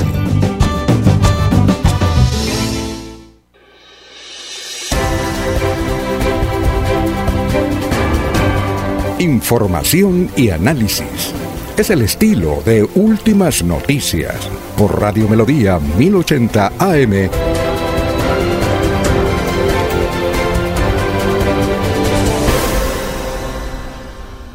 Bueno, son las 6 de la mañana, 20 minutos. Eh, hay que aclarar que el día sin carro es el miércoles, que es 12 de octubre, y no el martes, es el miércoles. Penalco no está de acuerdo en que haya día sin carro el próximo 12 de octubre, que es un miércoles. Oiga, doctor Julio, eh, este caso del abogado Carlos eh, Leonardo Hernández es supremamente curioso. ¿En qué sentido? El doctor Carlos Leonardo Hernández es muy amigo de Carlos Román. es pues, muy amigo, inclusive yo lo llamé ahorita y no quería salir al aire. Digo, no, es que él es muy amigo mío, somos muy amigos y, me da cosita. Le dije, no, pues háblenlo en términos jurídicos. Tanto el doctor Carlos Román respeta lo que hace Carlos Leonardo como Carlos Leonardo respeta lo que hace eh, Carlos Román. Ellos son muy amigos y no quería salir al aire, ¿no? Es un caso curioso. Demanda su elección, a pesar de ser tan amigos, triunfa Carlos Leonardo y ahora no está de acuerdo con que la Corte ordene que se vaya, ¿no? ¿No le parece curioso ese, ese asunto? Sí, Alfonso, ya, ya, ya lo señalábamos. Eh, traduce un, debate jurídico que va más allá de lo puramente formal, legal, y, porque las consecuencias son de otro orden, ¿no? Ese es uno de los temas que seguramente una eh, reforma, digamos, al régimen electoral, eh, al derecho electoral tendrá que prever, porque hay muchas eh, circunstancias, no solamente vacíos de carácter legal en algunos puntos o temas, sino consecuencias de este orden, ¿no? consecuencias de, de este orden, ese desgaste que ha tenido Girón. por supuesto afecta a la normalidad administrativa en el municipio y que genera en las gentes una sensación de de inestabilidad, de zozobra, de inseguridad, pues, se acuestan con un alcalde, se levantan con otro, eligen otro y ese una decisión judicial lo saca del puesto, vuelve el que es, en fin. Pues obviamente eso tiene que tener un tratamiento de carácter legal que, que, defina de mejor manera, pensando en la municipalidad y sus gentes, eh, suerte de esta naturaleza. Oiga, doctor, pero a usted, a usted le había sucedido eso. Por ejemplo, es que el caso de Carlos Leonardo, Carlos Leonardo con Carlos Román es que ellos son muy amigos. Es decir, es como si, por ejemplo, Laurencio, que es muy amigo suyo, o yo que soy muy amigo suyo, eh, fuera, yo fuera abogado, Laurencio, oiga, yo le voy a mandar a usted la elección y, siguen compartiendo la amistad. No se, no se fricciona esa amistad. Eso es, eso es, es como una historia de vida, ¿no, doctor Julio? Sí, no deja de ser curiosa esa, esa circunstancia, ¿no? Porque uno generalmente cuando tiene eh, vínculos de amistad muy sólidos con, con alguien, eh, pues se le plantea una circunstancia profesional de ese orden, termina generalmente absteniéndose de, por eso, eso, eso de, formular la acción, ¿no? Eso demuestra, doctor, el grado de honestidad de ellos dos, ¿no? por supuesto. Pues imagínese. Y, yo le y, yo le pregunté, yo le pregunté ahora al doctor Carlos Leonardo, y, ustedes no, no han peleado, dijo, para nada. Seguimos siendo muy buenos amigos porque decía Carlos Leonardo extra micrófono, él es un gran ser humano. Me consta que es un gran ser humano. Imagínese. ¿Qué iba a decir don Laurencio? Vamos a ver si se mejora el sonido. A ver, Laurencio. Sí, ojalá. Pero doctor Julio, es que es un abogado el que lo estaba eh, denunciando, el que le quita en una palabra la credencial de alcalde, porque una cosa es la amistad y otra es el derecho. Entonces, si él entregó pruebas, porque yo creo que el proceso tiene una serie de pruebas y finalmente ellos tienen presencia, el abogado, ahora que diga que le parece que no es lo justo, que es muy amigo, derecho eso no vale. Lo que vale es si él presentó pruebas en la medida que tenía que estar muy pendiente del proceso. Entonces, ahorita que se quiere lamentar, yo entre comillas se llama doble moral porque él dice no no sigo con el proceso porque es mi amigo y no, llevo pruebas yo no sé si eso se no, puede es que ellos, no no es que él no sigue con el proceso porque no ellos son amigos son muy amigos. Lo que pasa es que él a pesar de la amistad demandó su elección y siguen siendo amigos. Y, y no se ha fracturado esa amistad. Eso sí es para, para escribir un libro no, doctor Julio. pero creo que al comienzo no eran amigos. no, no. no son amigos porque... No, él, eh, Laurencio, ellos son amigos.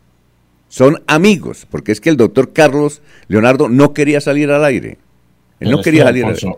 Alfonso y Laurencio, la preocupación que yo eh, noto en el doctor eh, Leonardo es eh, no es tanto por el hecho de que su amigo finalmente tenga que dejar el cargo por virtud de la decisión judicial.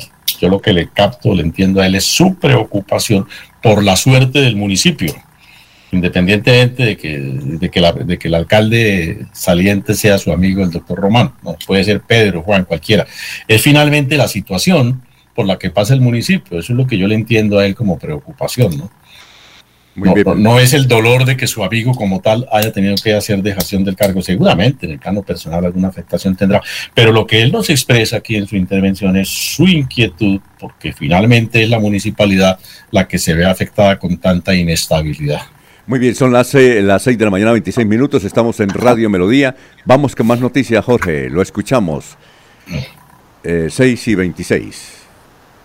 Así es, don Alfonso, el temido narcotraficante Oscar Camargo, más conocido como alias Pichi, nacido en Bucaramanga y nombrado como el Pablo Escobar de la capital santandereana, fue recapturado en el año 2020 cuando huía de las autoridades. Ahora se encuentra cumpliendo una condena en la cárcel de máxima seguridad de Valledupar, donde junto con otros 15 jefes de bandas criminales crearon una comisión para que busca hacer parte de los diálogos de paz con el presidente Gustavo Petro. Según el politólogo Julio Acelas, director del Observatorio de Seguridad de Bucaramanga, aseguró que si Pichi quiere hacer parte de este proceso, debe entregar también las rutas del narcotráfico, caletas y bienes. Además, con esto se lograría que cientos de jóvenes que trabajan en este, en este tipo de delitos salgan de ese mundo y se acojan a la justicia. En la capital santanderiana, muchos jóvenes han pasado por las manos de Pichi por lo que Acelas espera que no solo sea el líder el que se acoja a este proceso, sino que ellos también lo hagan. Bueno, nos ha informado la Policía Nacional eh, los nombres de los dos motociclistas que ayer murieron en el accidente en la autopista Bucaramanga-Florida Blanca. Son Brian Sepúlveda Ríos, de 17 años, y Cristian Humberto Castellón, de 21 años de edad. Oye, doctor Julio, eh, eh, esto, y además usted fue director de tránsito, yo creo que el próximo alcalde de Bucaramanga o el gobernador de Santander debe centrarse en buscarle una solución, en construir prácticamente otra autopista entre Piedecuesta y Bucaramanga. Es que eh, esto está acabando con la calidad, la poca calidad de vida que hay en el área metropolitana. Es increíble, a todas horas hay, hay líos, tratan de mejorar por aquí, por allá, establecer eh, muchos ritmos en la circulación de vehículos en la forma como se debe proceder, pero, pero no, no, se ha logrado nada. Lo que se logra es que siempre es un martirio eh, eh, vivir en, en pie de cuesta o, comunicarse con la zona metropolitana, sobre todo en ese sector. Eh, entonces, hay necesidad de que el próximo alcalde, yo creo que la bandera debe ser eso, construir una variante. Hay muchas propuestas, Honorio Galvez tenía una por el lado de los cerros orientales, construir una, una vía. Se puede, Fernando Vargas ya tiene todos los estudios hechos por la universidad de la cual es dueño, eh, a través de su facultad de ingeniería civil, ya están todos cómo se puede construir y, muy rápido, como debe ser, otra variante, más grande inclusive que la autopista Bucaramanga a Florida Blanca o Piedecuesta, para desembotellar. ¿Usted qué piensa al respecto?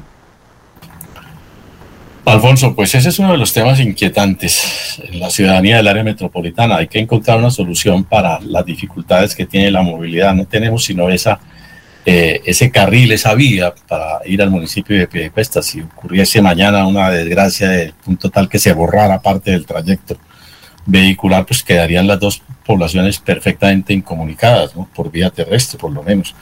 Entonces, eh, es necesario establecer una especie de plan B, una vía alternativa. Construir una nueva vía eh, necesariamente tiene que tener el concurso de la nación. Creo que los alcaldes y el área metropolitana en general lo que debe es eh, hacer una gestión ante el gobierno nacional para que se vincule y lidere desde el punto de vista financiero una obra de esta, de esta magnitud y de, esta, de esta naturaleza, Alfonso. Mientras tanto, nos toca adoptar medidas de regulación de tráfico, medidas restrictivas de tráfico. ¿sí? Yo, yo recuerdo, Alfonso, y no para que se implante ahora, pero recuerdo que en su momento dijimos que por la autopista el pico y placa debería ser de cuatro dígitos, por lo menos a determinadas horas. Obviamente eso produjo una reacción, los gremios de siempre, con su protesta tradicional, los señores de Ruitoque que bajan en, en lujosos carros, eh, cada miembro de la familia con un carro, que lo que hacen es congestionar la vía, pues por supuesto elevaron su, su, derecho a la protesta y la medida no pasó de ahí, pero yo sigo pensando que mientras no haya una vía alternativa la solución de la movilidad, es eh, eh, el ordenamiento del uso de los carriles con una regulación eficiente, como se tuvo en una época cuando no teníamos el tercer carril, se tenía ahí en el puente del viaducto, una regulación que contribuía a ordenar el tráfico y necesariamente complementarlo, por lo menos a las horas pico, con una ampliación del número de dígitos de, pico y placa, porque las congestiones, pues eh, como usted lo nota, están afectando la calidad de vida de Piedecuesta, que, lo hemos dicho aquí de tiempo atrás, es finalmente el municipio que se constituye en la reserva de lo que llamamos el área de Bucaramanga. Bueno, son las 6 y 31, vamos a una pausa. Jorge Eliezer Hernández dice, pregunta para los economistas del programa, ¿por qué será que con el alza constante de los bienes y servicios, los economistas solo hablan de los efectos derivados de sus teorías pero la única forma de alterar el alza es con impuestos y más impuestos convertidos en reformas tributarias en vez de hablar de austeridad en el gasto, dando ejemplo, evitando comprar sábanas de plumas, lapiceros con plumas, etcétera. Olga, bueno, buenos días, gracias por su gran labor, bendiciones. Manuel José Mesía Reyes, creo que este de Barranca Bermeja. Muy buenos días, mesa de trabajo. Eh, comente el día sin carro sin llamada Metrolínea no tiene parque automotor para este día si a diario tiene falencias en el transporte. Lo que dice Manuel José Mejía Reyes es evidente. Si hay días sin carro y Metrolínea no sirve para nada. Fundación Renace Mi Edad Dorada. Invitación especial para mañana sábado, Polideportivo y Recreativo Mutis, hora 6 y 30 de la mañana. Excelentes profesores mm, y monitores deportivos, los esperamos. Nos están viendo a esta hora Maribel Cáceres y Carmen Elicia Balaguera. Son las 6 y 32. En Melodía valoramos su participación. 316-550-5022 es el WhatsApp de Melodía para que entremos en contacto. Envíenos videos o fotografías de las noticias de su comunidad y las publicaremos en nuestros medios digitales. 316-550-5022. El WhatsApp de Melodía para destacar su voz. Melodía, la que manda en sintonía. ¿Sabías lo importante que es para tu salud visual hacerte los exámenes oftalmológicos cada año? ¿Cansado de pedir una cita para tus ojos y que te la den para dentro de un año? El doctor Camilo Acosta te atenderá de inmediato. Recuerda, las cirugías oftalmológicas no dan espera. Somos especialistas en glaucoma, catarata, terigio y chalación. Aprovecha la promoción llevando un adulto mayor a 50 años y tu consulta te sale gratis. Doctor Camilo Acosta, Centro Médico Clínica Bucaramanga, calle 54, número 30 3345, consultorio 603, teléfono 607-653-5477. Recuerda 607-653-5477. Doctor Camilo Acosta, médico de la Universidad Javeriana y oftalmólogo de la UIS. En Hogar como Ultrasan, encuentra en todas nuestras tiendas lavadoras, neveras, televisores, mini componentes y muchos productos de la marca LG que puedes comprar de contado o a crédito por nuestros convenios con electrificadoras y libranza. Encuéntranos también en comultrasan.com. Vigilado Super Solidaria. Mercamágico Cajazán. El día 10 de cada mes te damos el 10% de descuento en todo el supermercado por ser nuestro afiliado. Además, recibes un 10% adicional de descuento en referencias seleccionadas. Ponte la 10 y lleva felicidad a tu hogar. Exclusivo para afiliados a Cajazán. Aplican términos y condiciones. Vigilado Supersubsidio.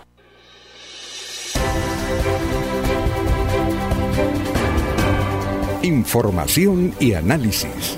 Es el estilo de Últimas Noticias por Radio Melodía 1080 AM.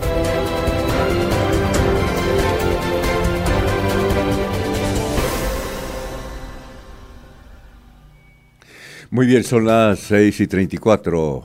Eh, Adelmo, buen día, nos escribe desde un punto de la carretera Bucaramanga con Cúcuta. Dice que hay cierre total en la vía que comunica Bucaramanga con Cúcuta por pérdida de la banca en el sector Puente Termales. Puente Termales. Eh, Puente Termales. Entonces no hay paso eh, entre Bucaramanga y Cúcuta por Puente Termales. Doctor Julio, ¿usted sabe dónde queda Puente Termales? Pero Alfonso, de pronto habría que hacer eh, claridad en el sentido de que si ese punto, Puente Termales, es entre Pamplona y Cúcuta. Es decir, la gente ah, Pamplona podría movilizarse. Entonces el oyente está entre Pamplona y Cúcuta. Creo que sí, creo que el sitio termales al que el oyente se refiere está es en ese trayecto. Ah, bueno, perfecto. Muchas gracias a don Aelmo por, por nos está escuchando, vea usted. Don Aelmo, ¿por qué medio? Supongo que por Facebook Live nos está escuchando. O por la emisora. Por la emisora. Uno no sabe, ¿no, Andrés? 1080M. A veces hay curiosidades. Entonces, atención, está, no hay paso entre Bucaramanga y Cúcuta, concretamente entre, entre Pamplona y Cúcuta en el sector de Puente Termales. Se fue la banca. Bueno, vamos a saludar a Sabino Caballero Borges, director de contenidos de Melodía en línea.com. Sabino, lo escuchamos. ¿Cuál es la tendencia de hoy viernes? Muy buenos días, Alfonso, y a todas las personas que nos escuchan hoy viernes precisamente. Hoy reiteramos el tema de la pregunta del día y que sigue generando polémica y la inquietud que les planteamos es lo que hizo Rodolfo Hernández al cobrarle un dinero a su ex fórmula presidencial. ¿Usted qué considera que eso es? ¿Es algo reprochable o considera que es un hecho nada grave, nada de qué preocuparse? ¿O definitivamente es que así son los políticos? Esas son las tres opciones, reprochable, nada grave o así son los políticos. Precisamente sobre este tema, una, en la comisión primera de la Cámara de Representantes ha expedido también un comunicado y han rechazado pues las acciones y las determinaciones de Rodolfo Hernández y han calificado este hecho de violencia económica, dicen ellos, violencia económica y advierte la representante de la Cámara por Alianza Verde, Katy Jubinao. Ella dice, las inequidades y desigualdades en política no pueden seguir afectando y maltratando a las mujeres de esa forma. Bueno, esa es una nueva opinión respecto del tema. Ayer habíamos preguntado sobre el parque de Girón y la gente contestó que es importante para el turismo el 64%, que es derroche de dinero el 7% y es una obra sin prioridad el 29%. Quiere decir que valoran la obra en el sentido de que aporta al turismo. Y es tendencia en este momento, de las tantas que hay, eh, la más importante que, o la que destaca en este momento es Fedegan, a propósito del acuerdo que se ha hecho con el gobierno para la compra de por lo menos 3 millones de hectáreas que se requieren para cumplir el acuerdo de paz como lo plantea el gobierno nacional. Ayer se expidió eh, el comunicado, la información por parte de presidencia junto con Fedegan. Pues se veían caras muy alegres de parte y parte. Esperemos entonces que continúe de esa manera. Y este, esta firma de este documento de ya compromisos de compra-venta se, se realizará hoy a las 9 de la mañana, en breve, allí en Palacio de Nariño. Ayer no estuvo en la reunión el presidente Gustavo Petro. Yo pensé que iba a estar. Esto fue directamente la ministra de Agricultura. Vamos a ver hoy entonces si salen nuevas declaraciones al respecto. Y la gente está, está opinando, obviamente, quienes aplauden, como todo, quienes aplauden y algunos desconfiados frente al tema. Quienes aplauden dicen que bien por Fedegan, bien por el gobierno. Javier Cerquera, por ejemplo, dice salen de tierras que no estaban aprovechando, pues definitivamente tienen mucha acumulada y gana el gobierno que se libera del cuento de la expropiación y por supuesto cumple con la promesa de campaña. Y quienes no están muy de acuerdo, por lo menos tienen sus dudas, por ejemplo, un señor Mario Zuluaga dice, acordaron legalizar tierras malavidas de Fedegan. Eh, un señor Carlos Alberto Rodríguez también dice, comprar tierras despojadas a Fedegan es igual a comprar un celular robado en la calle. Y también advierten eh, cómo se va a medir o a, precisar más bien la calidad de la tierra que se va a comprar. Que algunos tienen desconfianza en el sentido si se van a vender las mejores tierras o qué. O otros dicen, bueno, es la oportunidad que tiene Fedegan para que vendan las tierras al gobierno, las que eh, algunos eh, campesinos indígenas les están invadiendo. Entonces, bueno, esto está aquí con diferentes eh, opiniones, dudas también frente al tema, también muchos aplausos, que creo que es la general del acuerdo que se ha llegado entre Fedegan y el gobierno nacional. Sobre esto el presidente Petro ha dicho eh, permanentemente y se ha preguntado y cuánto valen esas tierras, que es el trabajo que están eh, realizando, precisar cuánto valen exactamente esas tierras que pueden oscilar en unos 30 billones de pesos. 30, 30 billones, ¿no? A ver, María. Exactamente. Entonces, y, ha dicho el, presidente Petro en otros escenarios que realmente lo que se necesita, lo que se necesita para el acuerdo de paz y mejorar la economía en el país son 60 billones de pesos. La reforma tributaria ya se bajó a 22, pero puso a, reflexionar al país con ese con esa cifra, 60 billones de pesos. Bueno, muchas gracias, Sabino, muy amable, muy gentil por haber estado eh, a esta hora en Radio Melodía, en Últimas Noticias. Bueno, muchas gracias, feliz viernes, feliz fin de semana. Perfecto. Oye, doctor Julio, eh, eh, lo que hizo y lo que señaló Rodolfo Hernández en el acuerdo con su candidata a la vicepresidencia, Marelén Castillo, ¿eso es delito? Eh, Alfonso, creo que no se puede afirmar tajantemente de entrada que sea una conducta delictiva, porque no estaría muy clara realmente la circunstancia legal o la norma legal que sería aplicable al caso. Lo primero que hay que hacer, Alfonso, para disipar algunas dudas a propósito de algunos correos y mensajes eh, que cruzan o que se cruzan en las redes sociales, es que eh, no se puede hablar de aplicar eh, el artículo 396C del Código Penal, una norma que se introdujo en una reforma legal del año 2017, en el sentido de que los aportantes están, eh, los aportantes a una campaña electoral están obligados a, a, informar de sus aportes, ¿no? En los términos en que la ley establece.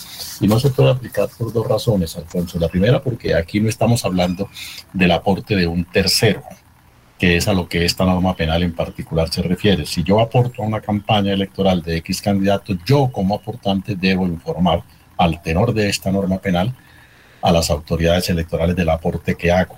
Pero digo que la norma hasta cierto punto es inaplicable, dicen los técnicos y los expertos en el derecho penal, es una especie de tipo penal en blanco porque nos remite a otra ley, pero esa ley no existe porque no hay una ley que diga puntualmente cuando yo aporto, en qué término, en qué condiciones, bajo qué prescripciones legales debo informar a la autoridad electoral de ese aporte. Luego, en ese sentido, esa norma es inaplicable. Pero además es inaplicable, y es en lo que tal vez trasciende, porque la norma se refiere a los aportes de terceros. Ahora bien, en el caso del doctor Rodolfo Hernández, del ingeniero Hernández, eh, la ley autoriza que sus campañas o que las campañas electorales en general puedan ser financiadas con recursos públicos o con recursos privados. El caso no es de recursos públicos, el caso es de financiación con recursos privados y determina que los recursos privados pueden ser hechos por los propios candidatos o sus familiares, partiendo de sus propios recursos de financiación o por terceros que aporten. En ese evento, eh, si son terceros aportantes, el candidato debe informar a la autoridad electoral en su contabilidad qué terceros aportaron y cuál el monto de esas eh, contribuciones, que no es el caso porque aquí lo que Rodolfo nos da a entender es que él puso de sus propios recursos, de su propio dinero que él fue el que pagó ese gasto electoral de subsidiar a la eh, señora eh, compañera de fórmula eh, presidencial. Ahora, lo que habría que determinar, y eso sí tocaría conocer en detalle cómo presentó el informe la gerencia de la campaña del señor Hernández, es si la ley, cuando dice que yo debo informar de los aportes que hago de mis propios recursos, puedo mm, expresarlo en términos globales o debo desglosarlo. Es decir, puedo decir de mis propios recursos invertí 100 millones de pesos, suficiente dinero que conforme a mi contabilidad sale de mi cuenta bancaria número tal, o debo decir en particular invertí 100 millones de pesos, 20 para tal cosa, 20 para tal cosa, 20 para tal cosa. Y esa circunstancia, pues por supuesto, si esa es la exigencia y en eso se ha omitido en el informe, me parece en principio que no da para una connotación de carácter eh, penal. Entonces, eh, pues creo que la cosa penalmente realmente no tenga eh, la trascendencia que inicialmente se ha señalado. Ah, bueno. Perfecto, muchas gracias, doctor. Son las seis y cuarenta. Julio. Sí. A ver, Jorge. A ver, Jorge, y luego Laurencio. Siga, Laurencio. A ver, Laurencio. Para preguntarle al doctor Julio, sí, para preguntarle doctor Julio, pero si firmaron un contrato de un crédito personal, ¿qué tal que fuera para el estudio de las hijas, para ella comer, no para hacer campaña, sino para cosas privadas, un crédito personal, ahí también sería en qué términos. Por ejemplo, ella dice, mire Rodolfo, como ahorita no estoy trabajando, necesito para pagarle el apartamento, necesito para tal cosa, présteme una plata. ¿No sería así, doctor Julio? No, no sé en qué términos ellos eh, acordaron finalmente esa, esa contribución de ese subsidio del señor Hernández a la señora Castillo. Lo que da a entender es que eh, él le pagó eh, los meses de campaña, le, seguramente ella tuvo que hacer dejación de su trabajo y obviamente tenía que tener un recurso para subsistir y, entendemos que eso fue lo que asumió el candidato Hernández, subsidiarle, financiarle, que ahora le está cobrando en términos eh, perentorios y en términos un tanto, eh, digamos, eh, exorbitantes, ¿no? por la manera como lo hace, ¿no? porque le esté cobrando una cuantía superior. Jorge. Jorge. Sí, don Alfonso, es lo siguiente, resulta que es que en ese proceso de, de reclamación de, de los dineros, de reposición de votos, hay en cuanto a lo que tiene que ver con la campaña de Rodolfo Hernández, le sale una nueva arista, y es que se conoció de una comunicación por parte del representante Juan Manuel Cortés, quien le envió una carta al Consejo Nacional Electoral en la cual dice que ha tenido conocimientos con respecto a que estos recursos de reposición les serían entregados a la señora Socorro Oliveros, y algo que el mismo representante en la comunicación tilda como improcedente, inadecuado y por lo tanto eh, la pues, dice, pues eh, solicita que este hecho, eh, que esto no se lleve a cabo. la respuesta del Consejo Nacional Electoral a esta comunicación debe darse el día de hoy y algunas fuentes indican que le darán la razón al representante Cortés. Así que la pelea por plata seguirá adelante. Muy bien. son, doctor Julio, ¿iba a decir algo? Sí. no, no, Alfonso. Ah, bueno. Perfecto. Son las 6 y 47 es nuestro amor. En Bucaramanga creemos que el futuro de los niños está en la tecnología. Por eso hemos entregado más de 10.000 computadores en los colegios públicos para seguir cumpliendo nuestro compromiso de cerrar la brecha digital. Aquí hacemos realidad los sueños de las nuevas generaciones de bumangueses que seguirán transformando a Bucaramanga en una ciudad inteligente, educada y transparente. Alcaldía de Bucaramanga. Gobernar es hacer. Escucha Últimas Noticias por Radio Melodía. Últimas Noticias por Radio Melodía, la que manda en sintonía.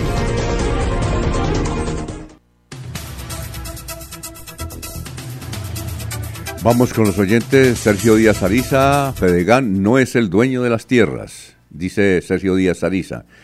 Eh, son los ganaderos pequeños, medianos y grandes los que se busca que sean productivos a vivir saboroso. La vía Cúcuta-Pamplona podría durar cerrada hasta tres días, según el concesionario Unión Vial Río Pamplonita y según las condiciones climáticas. Está largo ese mensaje, pero en todo caso lo mencionamos a vivir sabroso. Maribel Cáceres nos sigue escuchando. Son las 6 y 48. Bueno, oiga, increíble. Dos colegios, otros dos colegios, ya cerraron uno, la Quinta del Puente en Florida Blanca, privado y ahora otros dos colegios se cierran por parte de la Iglesia Católica, nada más que el Seminario eh, Conciliar y ahora también otro colegio católico. El Pío XII, entiendo, está con nosotros Silvia Figueroa, que es una madre de familia, eh, que quiere darnos a conocer qué fue lo que ocurrió con ese colegio, por qué lo van a cerrar. Señora Silvia, la saludamos de Radio Melodía, tenga usted muy, muy pero muy buenos días. ¿Qué sucede con eso, eh, ¿por qué cierran el colegio donde estudia su hijo? Muy buenos días, eh, gracias por escucharnos. Eh, bueno, el colegio se está hablando de un posible cerramiento como tal. es un colegio que lleva 68 años al servicio. se habla donde hay generaciones, donde acá exalumnos tienen hoy en día, salieron sus hijos y tienen hoy en día sus nietos, ¿no? Eh, sorprendidos, esto nos cayó como un baldado de agua fría por esa noticia que nos dieron el día 4 y se habla de que por el bajo nivel de alumnos que tenemos, ¿sí? Nosotros esa noticia nos la da tan tarde, a un mes y medio de salir ya los muchachos del colegio, y nosotros nos preguntamos por qué no nos dieron esa noticia a principio de año para gestionar y ponernos las camisas y darle publicidad al colegio y a la fecha hoy tener ya, estar sin cupos, ¿sí? Eh, nosotros tenemos propuestas y pedimos que por favor el arzobispo nos escuche, que, que nosotros queremos ponernos la camiseta para que este colegio se dé a conocer esto todavía está a tiempo de solucionarlo. Eh, acá es un colegio que no tiene que ser seminarista, que el que estudia aquí no tiene que ser seminarista, acá puede estudiar cualquier niño. Eh, respecto a lo de los pagos que se habló también, hacer un compromiso con entidad que responda a la entidad al colegio y no, no una deuda, se genere una deuda para que él se mantenga equilibradamente con, los gastos mensuales, ¿no? Sí, ese colegio concretamente, señora Silvia, ¿dónde queda? ¿En qué parte está? El colegio queda eh, más arriba de la Quinta del Puente, desvía eh, detrás de Naturena. Ah, ya. Es campestre, tiene unas zonas muy bonitas, tiene piscina, claro.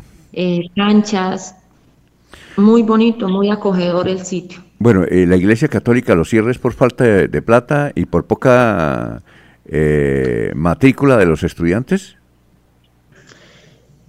El posible cierre eh, dice ser que es por el bajo nivel de estudiantes, sí. ¿sí? Pero eso necesitamos darles la publicidad como tal al colegio para evitar ese posible cierre, porque no, no es lanzar el colegio, así como se lanza publicidad a la universidad, que el colegio tiene, el, la universidad beneficia a los estudiantes de 11 en la pontificia, entonces también darlo a conocer el colegio. qué bonito es que, los padres de familia sepan que esto tiene una ayuda con la universidad, o sea, para que inscriban a sus hijos acá. ¿Cuántos estudiantes puede, puede haber en ese colegio? ¿Cuántos pueden haber? Sí, ¿cuántos? ¿O cuántos hay en el momento? Ah, si, si tiene el dato mejor, ¿cuántos hay en el momento? 70 alumnos. ¿Para, para cuántos cursos? Eso es de primero. Para mantenerse, de 160 pueden mantenerse el colegio. Bueno, por eso, pero una cosa, hay 70... Hay compromiso de pago. Señora, hay 70 eh, en todos los cursos, es decir, de primero a 11? En general en todo el colegio, de primero a once. 70, muy, muy poquitos. Entonces, ¿un salón cuántos alumnos hay? Eh, hay ocho o diez alumnos. Eso es muy poquito, ¿no? ¿No le parece muy poquito, señora? Son, son poquitos, pero volvemos a lo mismo. Necesitamos de la ayuda de la publicidad. Y, y, lo, y lo máximo que se puede ver son 40 por salón máximo. Exacto. Y debe tener, no, increíble. ¿Cuánto tiene, ¿Cuántos años tiene ese colegio? Debe tener como unos 100 años, ¿no? 68 años. A ver, 60. Y, y ese colegio hace parte de la Iglesia Católica, igual que el seminario, que también lo cerraron, ¿no? Ese también lo cierran, ¿verdad? Eh, no, no, no, señor. Ah, no. De eso no tenemos conocimiento. Ah, es solamente el colegio. Ah, bueno, tal vez usted no sabe. Es que Héctor Mantilla, que fue alcalde de, de Florida Blanca eh, dio a conocer la versión esta semana en el sentido de que el seminario ya no va más. Eh, el, colegio queda cerca del seminario? Sí, señor, en la misma instalación. A la misma instalación, bueno, perfecto. A ver, don Laurencio, ¿qué quería preguntarle a la señora, Silvia Figueroa? ¿Cuánto vale el, el mes? Porque es que ustedes, digamos, es un colegio privado, entre comillas, y para funcionar con 70, eso creo que los gastos pueden estar al mes de unos 100 millones. Entonces, ¿cuánto pagan de pensión mensual los padres de familia? En virtud que la gente está recurriendo a la, eh, eh, digamos, a los entes oficiales de no pagan matrícula. Eh, bueno, la mensualidad es de 440. Es de cuatro, Sí, 400, bachillerato. cua- Y 440, 340 primaria. 440 y 340. Mensual. Ajá. Mensual. Mensual, sí, señor. Me, me, me parece, no sé, me parece muy alta, no sé, me parece Es muy que, ba- eh, o sea, nosotros tenemos la solución. Mira, si nosotros, si este comunicado nos lo hubiesen hecho llegar al principio de año, créeme que el cuento sería otro. A esta hora, nosotros no tendríamos esos cupos, porque si miramos en Florida Blanca, un padre de familia que quiera buscar un cupo en un colegio, ya no hay. Ya desde el mes pasado ya no hay cupos. Y acá están, es de sobra los cupos a disposición a los padres de familia. Y, y acá no es, la, muchas personas no conocen del colegio y muchas personas creen que estudiar acá un niño es para ser seminarista y no es así.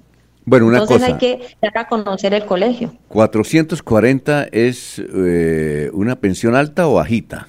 Es que yo eh, hace rato no, no pago colegio privado. Es una, pe- es una pensión, para un colegio privado es una, una pensión económica y muy es, es cómoda. económica, económica. Por ejemplo, en la, eh, eh, en, en la Quinta del Puente, ¿cuánto puede valer un, un mes? Estábamos, a- en la Quinta del Puente es de más de 2 millones 500. Ústele. Entonces es bastante cómodo. ¿Usted sabe cuánto, cuánto se paga en el colegio la presentación, más o menos? No, no tengo ni idea. Lo, lo que sí sé es que alrededor de acá de Florida, de los colegios privados, la mensualidad es de 600 mil pesos Y hacia usted- arriba. Ah, muy- oiga, eh, señora, con todo respeto a la Iglesia Católica, si hay una entidad que tenga plata es la Iglesia Católica. Eh, con el eh, doctor Julio, con usted hablamos como. Las Naciones Unidas clasifican las multinacionales más grandes y más poderosas. Una de ellas, la primera, entiendo que es la Iglesia Católica. La segunda es la FIFA y la tercera Coca-Cola.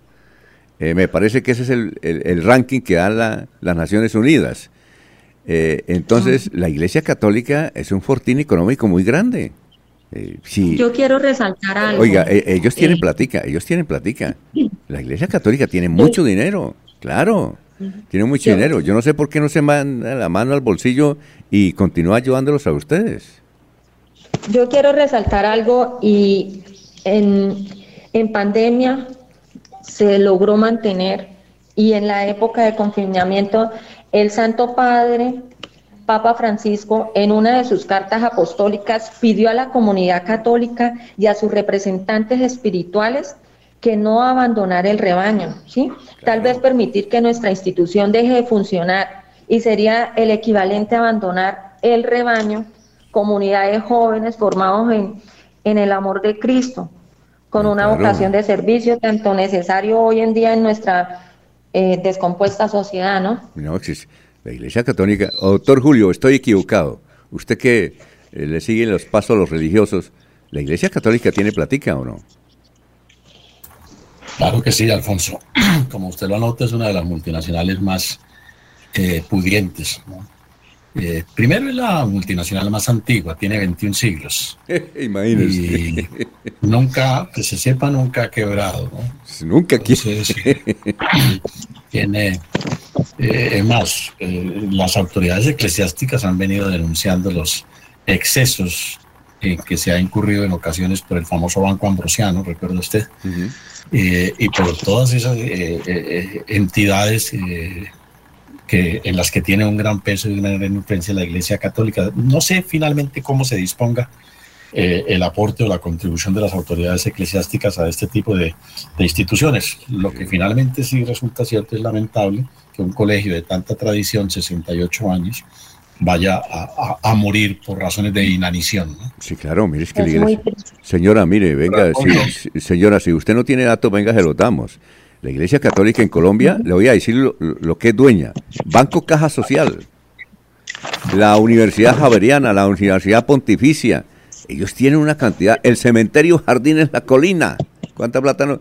Eh, eh, plata es lo que tienen. A ver, Jorge. Don Alfonso, pero creo que aquí el tema no es la manera como la iglesia maneje sus finanzas y a quién decida apoyar o no. Aquí el tema es que una institución eh, que venía desempeñándose de muy buena manera dentro del municipio de Florida Blanca, que entre otras pues es reconocido por el alto nivel de educación que ofrece a, en la, a la formación de jóvenes, pues esté ante la, una crisis en la cual se ve obligado a cerrar. Mi pregunta al respecto es, eh, ¿a qué se debe que una institución de, de este tipo eh, tenga que cerrar sus puertas? Eh, ¿Cuál es la excusa o cuáles son los motivos que han presentado los padres de familia para precisamente poder decirle al colegio, mire, no puedo pagar la pensión este mes, ¿sí? Porque es que a la larga, como padre, usted le da a sus hijos la educación que quiere y puede pagar, ¿sí? Indiferente que sea alta o baja. Y en el caso de los padres de familia que tenían sus hijos en este colegio seminario, ¿cuál es la excusa que han presentado para decir, mire, no puedo seguir pagando esta cuota de 440 mil pesos? Sigue, señora. Bueno, eh, la, la verdad es, por parte ha sido irresponsabilidad como padres de familia. Hay que aceptarlo. Pero también vuelvo y digo, o sea, de esa irresponsabilidad hay un pagaré. Y nosotros una de las soluciones y de las propuestas que le tenemos al arzobispo es que lo asuma una entidad para que el colegio mensualmente no sienta ese quiebre de los padres que no puedan pagar. Entonces, esa es una de las soluciones. Otra es que la iglesia, nosotros, que nos ayude, que nos ayude a hacer publicidad en las Eucaristías, pero no lo han querido hacer, ¿sí? Ellos nos pueden promover a través de la comunidad católica. La arquidiócesis es la que quiere cerrar las puertas y nosotros no lo queremos permitir porque la, las soluciones las hay, que nos escuchen, no es que una carta y nos dan el, el informe y así nos y vayan a cerrar las puertas y salir corriendo con los muchachos a buscar cupos, a bajar el, el nivel, porque los valores que tiene el seminario a ser buenos muchachos, muchachos de bien, muchachos con temores, muchachos eh, responsables. Entonces son cosas que no tienen precio, de verdad estamos consternados y queremos que nos escuchen y que la noticia sea bien dada, así como ustedes nos han dado esta oportunidad de escucharnos. Sí, señora. Muy, bueno, señora Silvia, muchas gracias por haber estado con nosotros. Vamos a ver si... Eh, Laurencio, es que no tenemos mucho tiempo. No, no, Laurencio, Laurencio, Laurencio, póngase los audífonos, no tenemos mucho tiempo. Tras de que su sonido es muy malo, póngase los audífonos, por favor. Eh, tenemos a Día y Diego Ea, eh, ahí en la línea, tenemos que ir a mensajes comerciales. Señora eh, Silvia, vamos a intentar a ver si el señor arzobispo de Bucaramanga, que yo creo, señora Silvia, que él tiene la solución, ¿verdad? Claro, sí, señor. Y si... nosotros tenemos la solución mayoritaria que es hacer crecer el colegio, que esto no vuelva a pasar, tanto de nivel económico, que es eh, uno de los dichos, que es, pero no, nosotros tenemos la camiseta puesta, poquitos pero unidos, y con el apoyo de los exalumnos. Exactamente, que sí. Sean Perfecto. Generaciones hay acá exalumnos que tienen ya los nietos acá, sus hijos salieron de acá. Claro, ese es un muy buen colegio. Con una ilusión. Es un extraordinario un colegio. llorando, ver un niño llorando porque le cierran las puertas de su colegio es algo que, que es muy triste y, se, y sensibiliza a cualquier persona.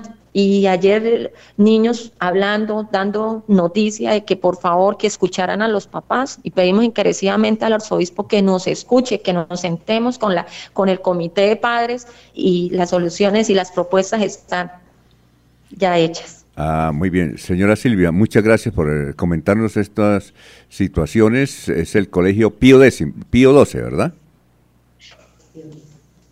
¿Aló?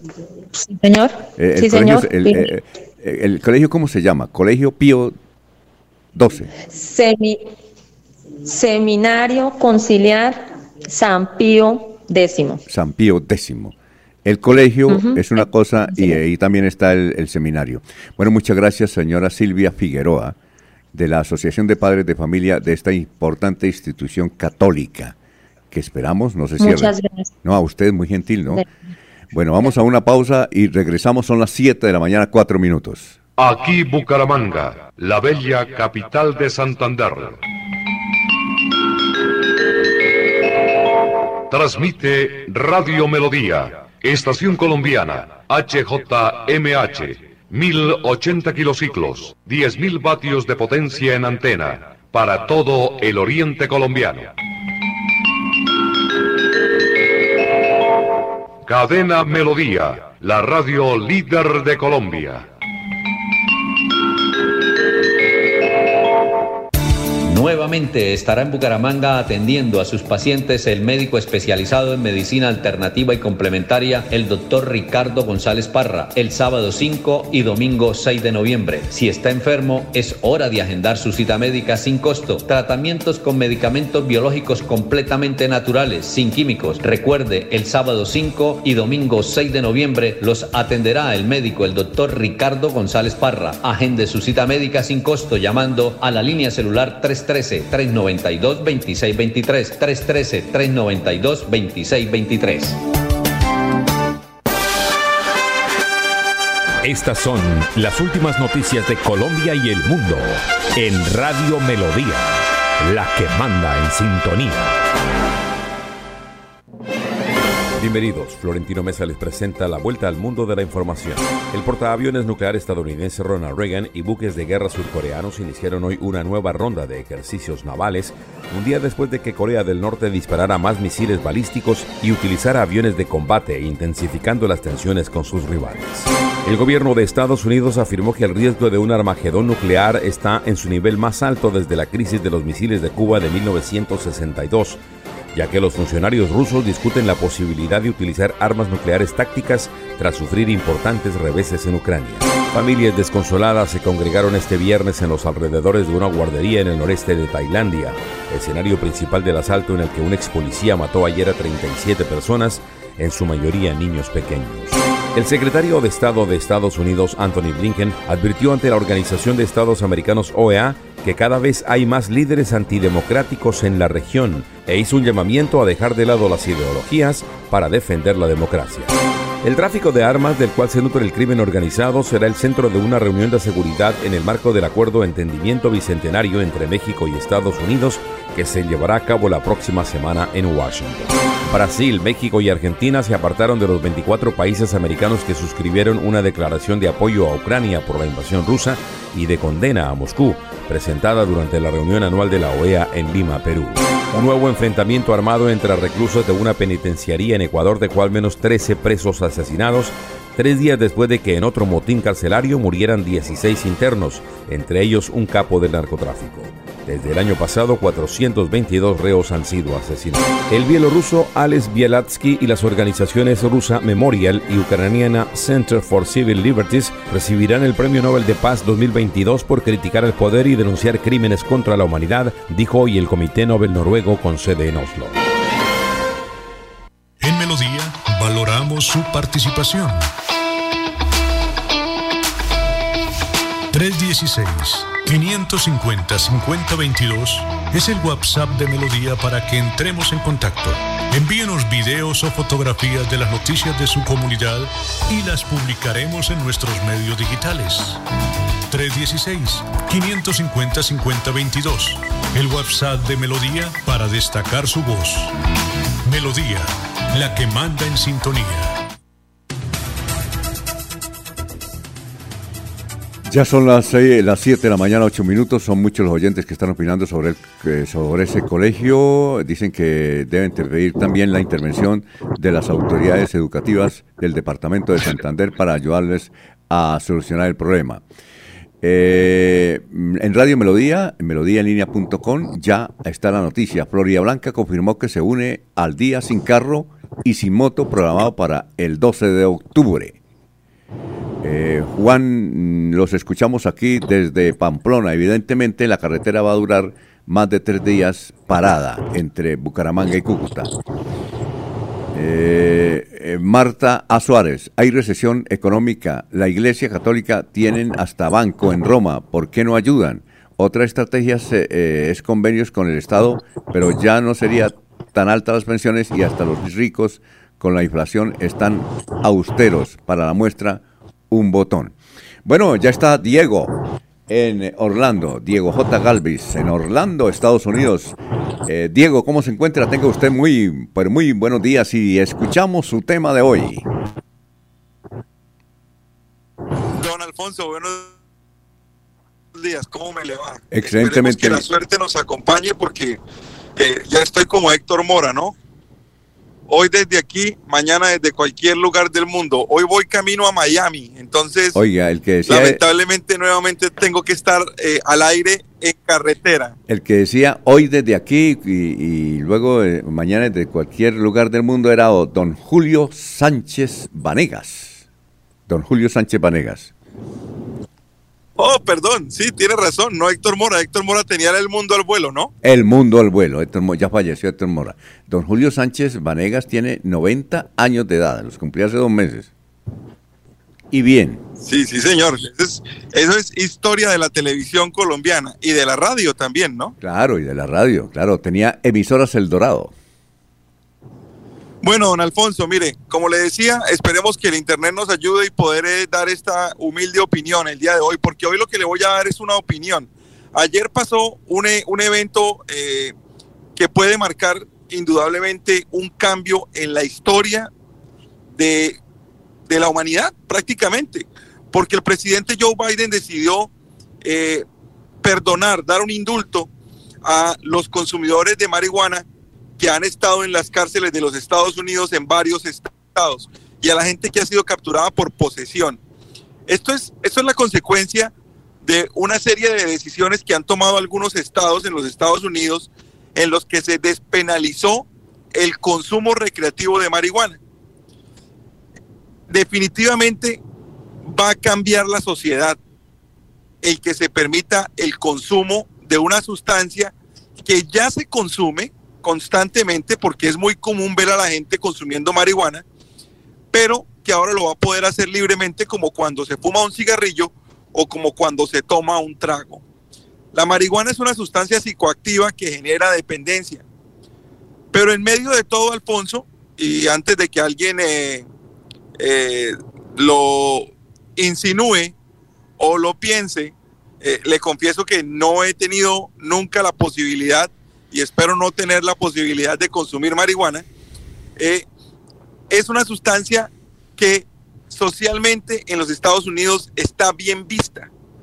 Mucha gente que consume marihuana al día de hoy fue gente que empezó a consumir en los años 70 con el movimiento del hipismo, con el movimiento de Woodstock, con la paz y el amor, eh, con la música de los Beatles. Es gente que consume hoy en su casa, en reuniones sociales, en fiestas, y que ahora ve cómo el gobierno le está permitiendo el consumo. La marihuana es adictiva, definitivamente. Es igual o menos eh, dañina de lo que puede ser el licor o incluso el cigarrillo, que puede causar más daño en las personas. Entonces, los Estados Unidos decide abrir la puerta al consumo para, eh, para la gente normal, para la gente de a pie, en cantidades pequeñas y con fines recreativos. ¿Qué pasa con Colombia?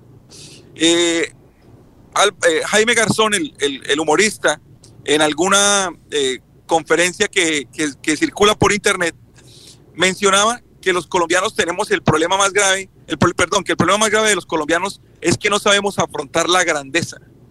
Yo creo que no hay país tan hábil y tan bueno para producir, para cultivar y para transportar marihuana como Colombia. Y tuvimos la posibilidad de ser el número uno del mundo en un producto que conocemos y que dominamos. Y esa oportunidad la dejamos pasar.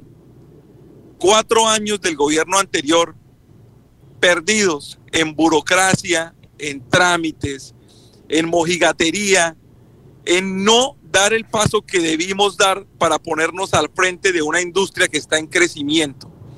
La cantidad de trabajos, la cantidad de beneficios, la cantidad de impuestos que compañías que producen marihuana podrían haber pagado al Estado colombiano, vemos cómo se diluyen y ahora cómo van a llegar a otro tipo de mercados que sí se, se dieron el paso y sí salieron adelante a este producto que se iba a empezar a comercializar en el mundo y que lamentablemente nosotros no fuimos capaces de afrontar. Perdimos cuatro años, Alfonso.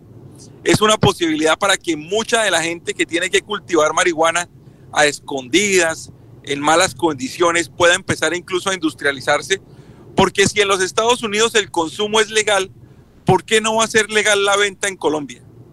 Tenemos que empezar, tenemos que empezar a producir marihuana legal y a enviarla a los Estados Unidos. Lo hemos hecho los últimos años de forma ilegal, ¿por qué no hacerlo ahora que nos puede dar beneficios a la sociedad y no simplemente a unos pocos individuos que aprovechaban el negocio, Alfonso? Entonces, lo que pasó ayer en los Estados Unidos cambia el curso de la humanidad, Alfonso. Es aceptar un producto que ya se consumía y volverlo de uso público. A nadie se le está invitando a que consuma marihuana. A nadie se le está diciendo, a nadie se le está ofreciendo. Simplemente la gente que antes lo hacía a escondidas y que no pagaba impuestos, pues ahora lo va a poder hacer seguramente en ciertas zonas, como su casa, como ciertos bares, eh, pero de una manera eh, abierta y sin ser penalizado. Oiga, eh, Diego, pero es que creo que en Estados Unidos ya se consume abiertamente. Es decir, Correcto, ya algunos estados lo permiten, estados como Colorado, como California, como Washington, ya permiten el consumo de la marihuana. ¿Qué fue lo que pasó ayer? Que Biden perdonó a, mm, personas que habían estado implicadas en el delito del consumo y de la tenencia de marihuana. ¿sí? Como es una ley federal, esta ley seguramente va a empezar a encontrarse y a enfrentarse a los estados en los, en los cuales la marihuana está prohibida. Y como, y como, el, como eso va a generar un choque entre el poder del Estado y el poder de la federación, eh, al final va a terminar ganando la federación y seguramente vamos a tener la marihuana legal en todos los estados, Alfonso. Sí, por ejemplo. Es un cambio importante, es como cuando, como cuando aprobaron el consumo del licor, es básicamente eh, repetir la historia de hace casi 100 años en los Estados Unidos. Sí, por ejemplo, Horacio José Serpa dice, eh, sí, evidentemente, el presidente Biden otorgó indulto a todas las eh, personas momentico que, dice, a todas las personas condenadas por posesión de cannabis. Esta medida es el primer paso hacia, hacia la despenalización total del uso de la marihuana. Legalizando se arrebata negocios a bandas criminales y se generan nuevos impuestos. Aplausos. Por supuesto. Pero nosotros podemos haber avanzado cuatro años en este proceso, Alfonso. Hace más de cuatro años compañías están pidiendo la posibilidad de que se, de que se pueda cultivar la marihuana de forma legal. Se perdieron puestos, se perdieron oportunidades de trabajo. Y hay que decirle la razón, Alfonso, únicamente por mojigatería de parte de nuestra sociedad. ¿Sí? Sí, perfecto. Eh, fue básicamente porque nosotros, eh, es, para ponerlo en términos concretos, Alfonso, perdimos la posibilidad por el qué dirán que es una, es una práctica tan común en Colombia. El qué dirán, no, es que nos da pena decir que en nuestro país la marihuana es legal. Perdimos la opción. Teníamos gente con, con la visión hace varios años, con el dinero, con el interés, con las ganas, y simplemente dejamos pasar el negocio. Ya esa gente está cultivando en otros países, ya la gente se vino para aquí, para los Estados Unidos, a producir el cannabis aquí. Y ahora pues vamos a ver cómo arranca el negocio y nosotros no estamos en el lote principal. Eh, eh, Diego, muchas gracias, muy amable. Nos vemos el lunes. Bueno, Alfonso, que esté muy bien y un buen fin de semana. Éxito, son las, las 7.18 y es nuestro amor. En Bucaramanga volvimos a ser la ciudad de los parques. En el 2022 estamos reconstruyendo más de 100 parques con los que seguimos rejuveneciendo la ciudad y haciéndola más bonita. Muy pronto podrás disfrutarlos con seguridad y confianza, respirar aire puro y compartir unos espacios públicos más incluyentes y accesibles para todos. Alcaldía de Bucaramanga. Gobernar es hacer.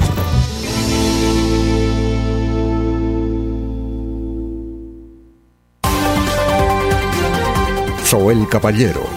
Está en Últimas Noticias de Radio Melodía 1080 AM. Buenos días, Alfonso, para usted, para los compañeros, igualmente para todos los oyentes. Se llevó a cabo un Consejo de Seguridad donde participaron las autoridades civiles y militares y representantes de las empresas distribuidoras y comercializadoras de gas en Barranca Bermeja, Norgas, Gazán, Vida Gas, Gas País y Fedegat. Posteriormente se ejecutaron los registros y controles en los puntos autorizados para la venta y comercialización de este producto, operativo que se ejecutó con el acompañamiento de la Policía Nacional, Personería y Bomberos Voluntarios. Próximamente se harán operativos de registro y control para detectar en el distrito las ventas clandestinas de gas propano. Por otra parte, el Ministerio de Salud y la Protección Social dio a conocer que Barranca Bermeja entre el 30 de septiembre y el 6 de octubre registró cinco nuevos casos positivos para COVID-19, dos mujeres, tres hombres. Se dio a conocer por parte del Ministerio que cuatro personas lograron recuperarse satisfactoriamente de la enfermedad. Las estadísticas actualizadas del COVID en Barranca Bermeja están de la siguiente manera. Casos confirmados, 35.420, personas totalmente recuperadas, 34.338, un total de 49 ciudadanos recuperándose en casa, cero pacientes en unidad de cuidados intensivos, cero pacientes hospitalizados, 1.033 personas fallecidas en lo que va a correr la pandemia, casos activos en Barranca Bermeja 49. Noticias con las que amanece el distrito. Continúen compañeros en estudios en últimas noticias de Melodía 1080 AM. Enrique Ordóñez Montañés está en últimas noticias de Radio Melodía 1080 AM. Son las 7 de la mañana, 21 minutos, profesor Enrique Ordóñez. Leonardo Angarita pregunta, ¿por qué antes se decía premio Nobel con acento grave en la O y ahora se dice premio Nobel con acento agudo en la E. Eh, profesor, muy buenos días. Muy buenos días, Alfonso y oyentes de Últimas Noticias. Don Leonardo, mm, todos los años por esta época en que entregan los premios Nobel, me hacen la misma pregunta y siempre les doy la misma respuesta. Ahora y antes, don Leonardo, ahora y antes, Nobel es lo correcto. No es que antes se decía Nobel, no, no, no. Ahora y antes, lo correcto es Nobel. ¿Por qué? Porque el creador de estos premios es un señor de nombre Alfredo Nobel, un sueco, Alfredo Nobel. Y el apellido en sueco es Nobel, no Nobel. Y en español los nombres extranjeros pasan mm, con la pronunciación eh, que tienen en su lengua original. Entonces, por ejemplo, si vamos a nombrar a Nixon, a Clinton, a Kennedy, todos esos apellidos pasan igualmente al español como se pronuncian en su idioma extranjero. En español, pues eh, eh, ha pasado el premio el, el señor Alfredo Nobel y, y en español pues se pronuncia lo mismo, Nobel y no Nobel.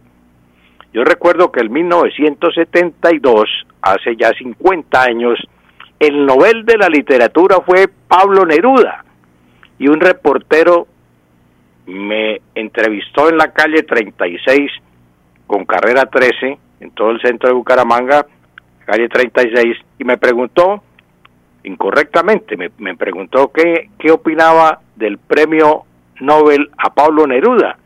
Yo le respondí Mm, corrigiéndole que no era Nobel, que era Nobel, perdón, que era Nobel y no Nobel.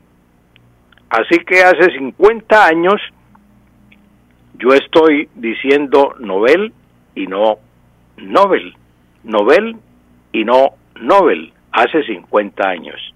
Ángela. Sí. Sí, Ángela Pinzón dice que el comandante de la policía le ha declarado la guerra a la fiesta del Halloween porque considera que es una fiesta satánica. ¿Es cierto que es satánica, profesor? Sí, doña Ángela, es cierto, esa fiesta es satánica. Y qué bueno que el general Zanabria, el general Henry Zanabria de la Policía Nacional, como el comandante de la Policía Nacional, haya hecho esta advertencia. Cuando los niños, los, los niños dicen, mire por qué es satánica, cuando los niños dicen tricky, tricky, Halloween, esas palabras son satánicas, Alfonso. Triqui, triqui, lo hemos dicho aquí también en repetidas eh, ocasiones, porque siempre por esta época eh, eh, nosotros recordamos las palabras de del estribillo que hizo Peligan. Peligan hizo un estribillo para reemplazar ese Halloween. Aquí en el noticiero siempre lo recordamos. Y recuerdo que pues el estribillo que hice mm, que hizo Peligan para reemplazar el triqui triqui Halloween dice Somos niños glotoncitos y queremos saborear, complacer los dulcecitos que nos van a regalar. Ese sí es un, un, un estribillo para niños. Pero mientras digan triqui, triqui, Halloween, esas palabras, eh, si no me das un dulce, le, se le quiebra, se le crece la nariz, en fin. Esa es una ofensa y son palabras satánicas. Mientras que el estribillo de, de, Peligan es un, un estribillo para niños. El día 31 de octubre no es el Halloween, eso dejémoselo para los americanos, para los norteamericanos en Estados Unidos, pero para nosotros es la noche dulce, el día de los niños. Entonces dejemos ese Halloween para ellos. Eh, André Felipe pregunta si se dice morir o morir. Pero es que no tenemos mucho tiempo. A ver, sí. No, no, no, Alba, es ya rapidito, Alfonso. Eh, no se dice morir, sino morir, André Felipe. Y ayer ustedes se preguntaban por el nombre del hermano de la señorita, la abogada que nombraron en el... Eh, sí, sí, que... Es la doctora Carolina. Carrillo, Javier, Javier Carrillo Saltarén. Sí, claro. Muy alumno, Alfonso, Ah, Javier bueno. Carrillo Saltarén. Sí, claro, ahí lo mencionamos. Profesor, muchas gracias. Un buen fin, Gracias fin de semana. Alfonso, y a todos los oyentes, un feliz fin de semana. Eh, sí. Eh, doctor Julio, la de irnos. Doctor Julio. Sabe café. Ah, bueno, Jorge, vamos con usted, la de irnos. Gran Jorge. Don Alfonso, comienza la semana para disfrutar de los nietos. A partir del lunes, la semana de receso escolar, en la cual los estudiantes de todo el país se van ocho días a descansar. Eh, doctor Julio, ¿ya está? Alfonso. La de irnos. Eh, sí, se acercan las discusiones sobre el incremento del salario mínimo en Colombia, ¿no? Tema que va a ser seguramente muy, muy debatido, porque los indicadores económicos eh, sugieren que va a estar por el alza del 20%, es decir, vamos a estar, si eso es así, con un salario mínimo de 1.200.000 pesos. Mm. Irnos, don Laurencio, desde Barbosa. ¿Se fue? Ya el sonido. ¿No está, Andrés? Aló. Bueno, eh, muchas gracias. Sigan en melodíaenlínea.com. Ya está el doctor Ricardo González Parra para hablar de la salud en los próximos 30 minutos por 1080m y melodíaenlínea.com. Últimas noticias los despierta bien informados de lunes a viernes. En todas las áreas de la información regional, un periodista de Últimas Noticias registra la información en Radio Melodía 1080 AM y en melodíaenlínea.com. Director Alfonso Pineda Chaparro.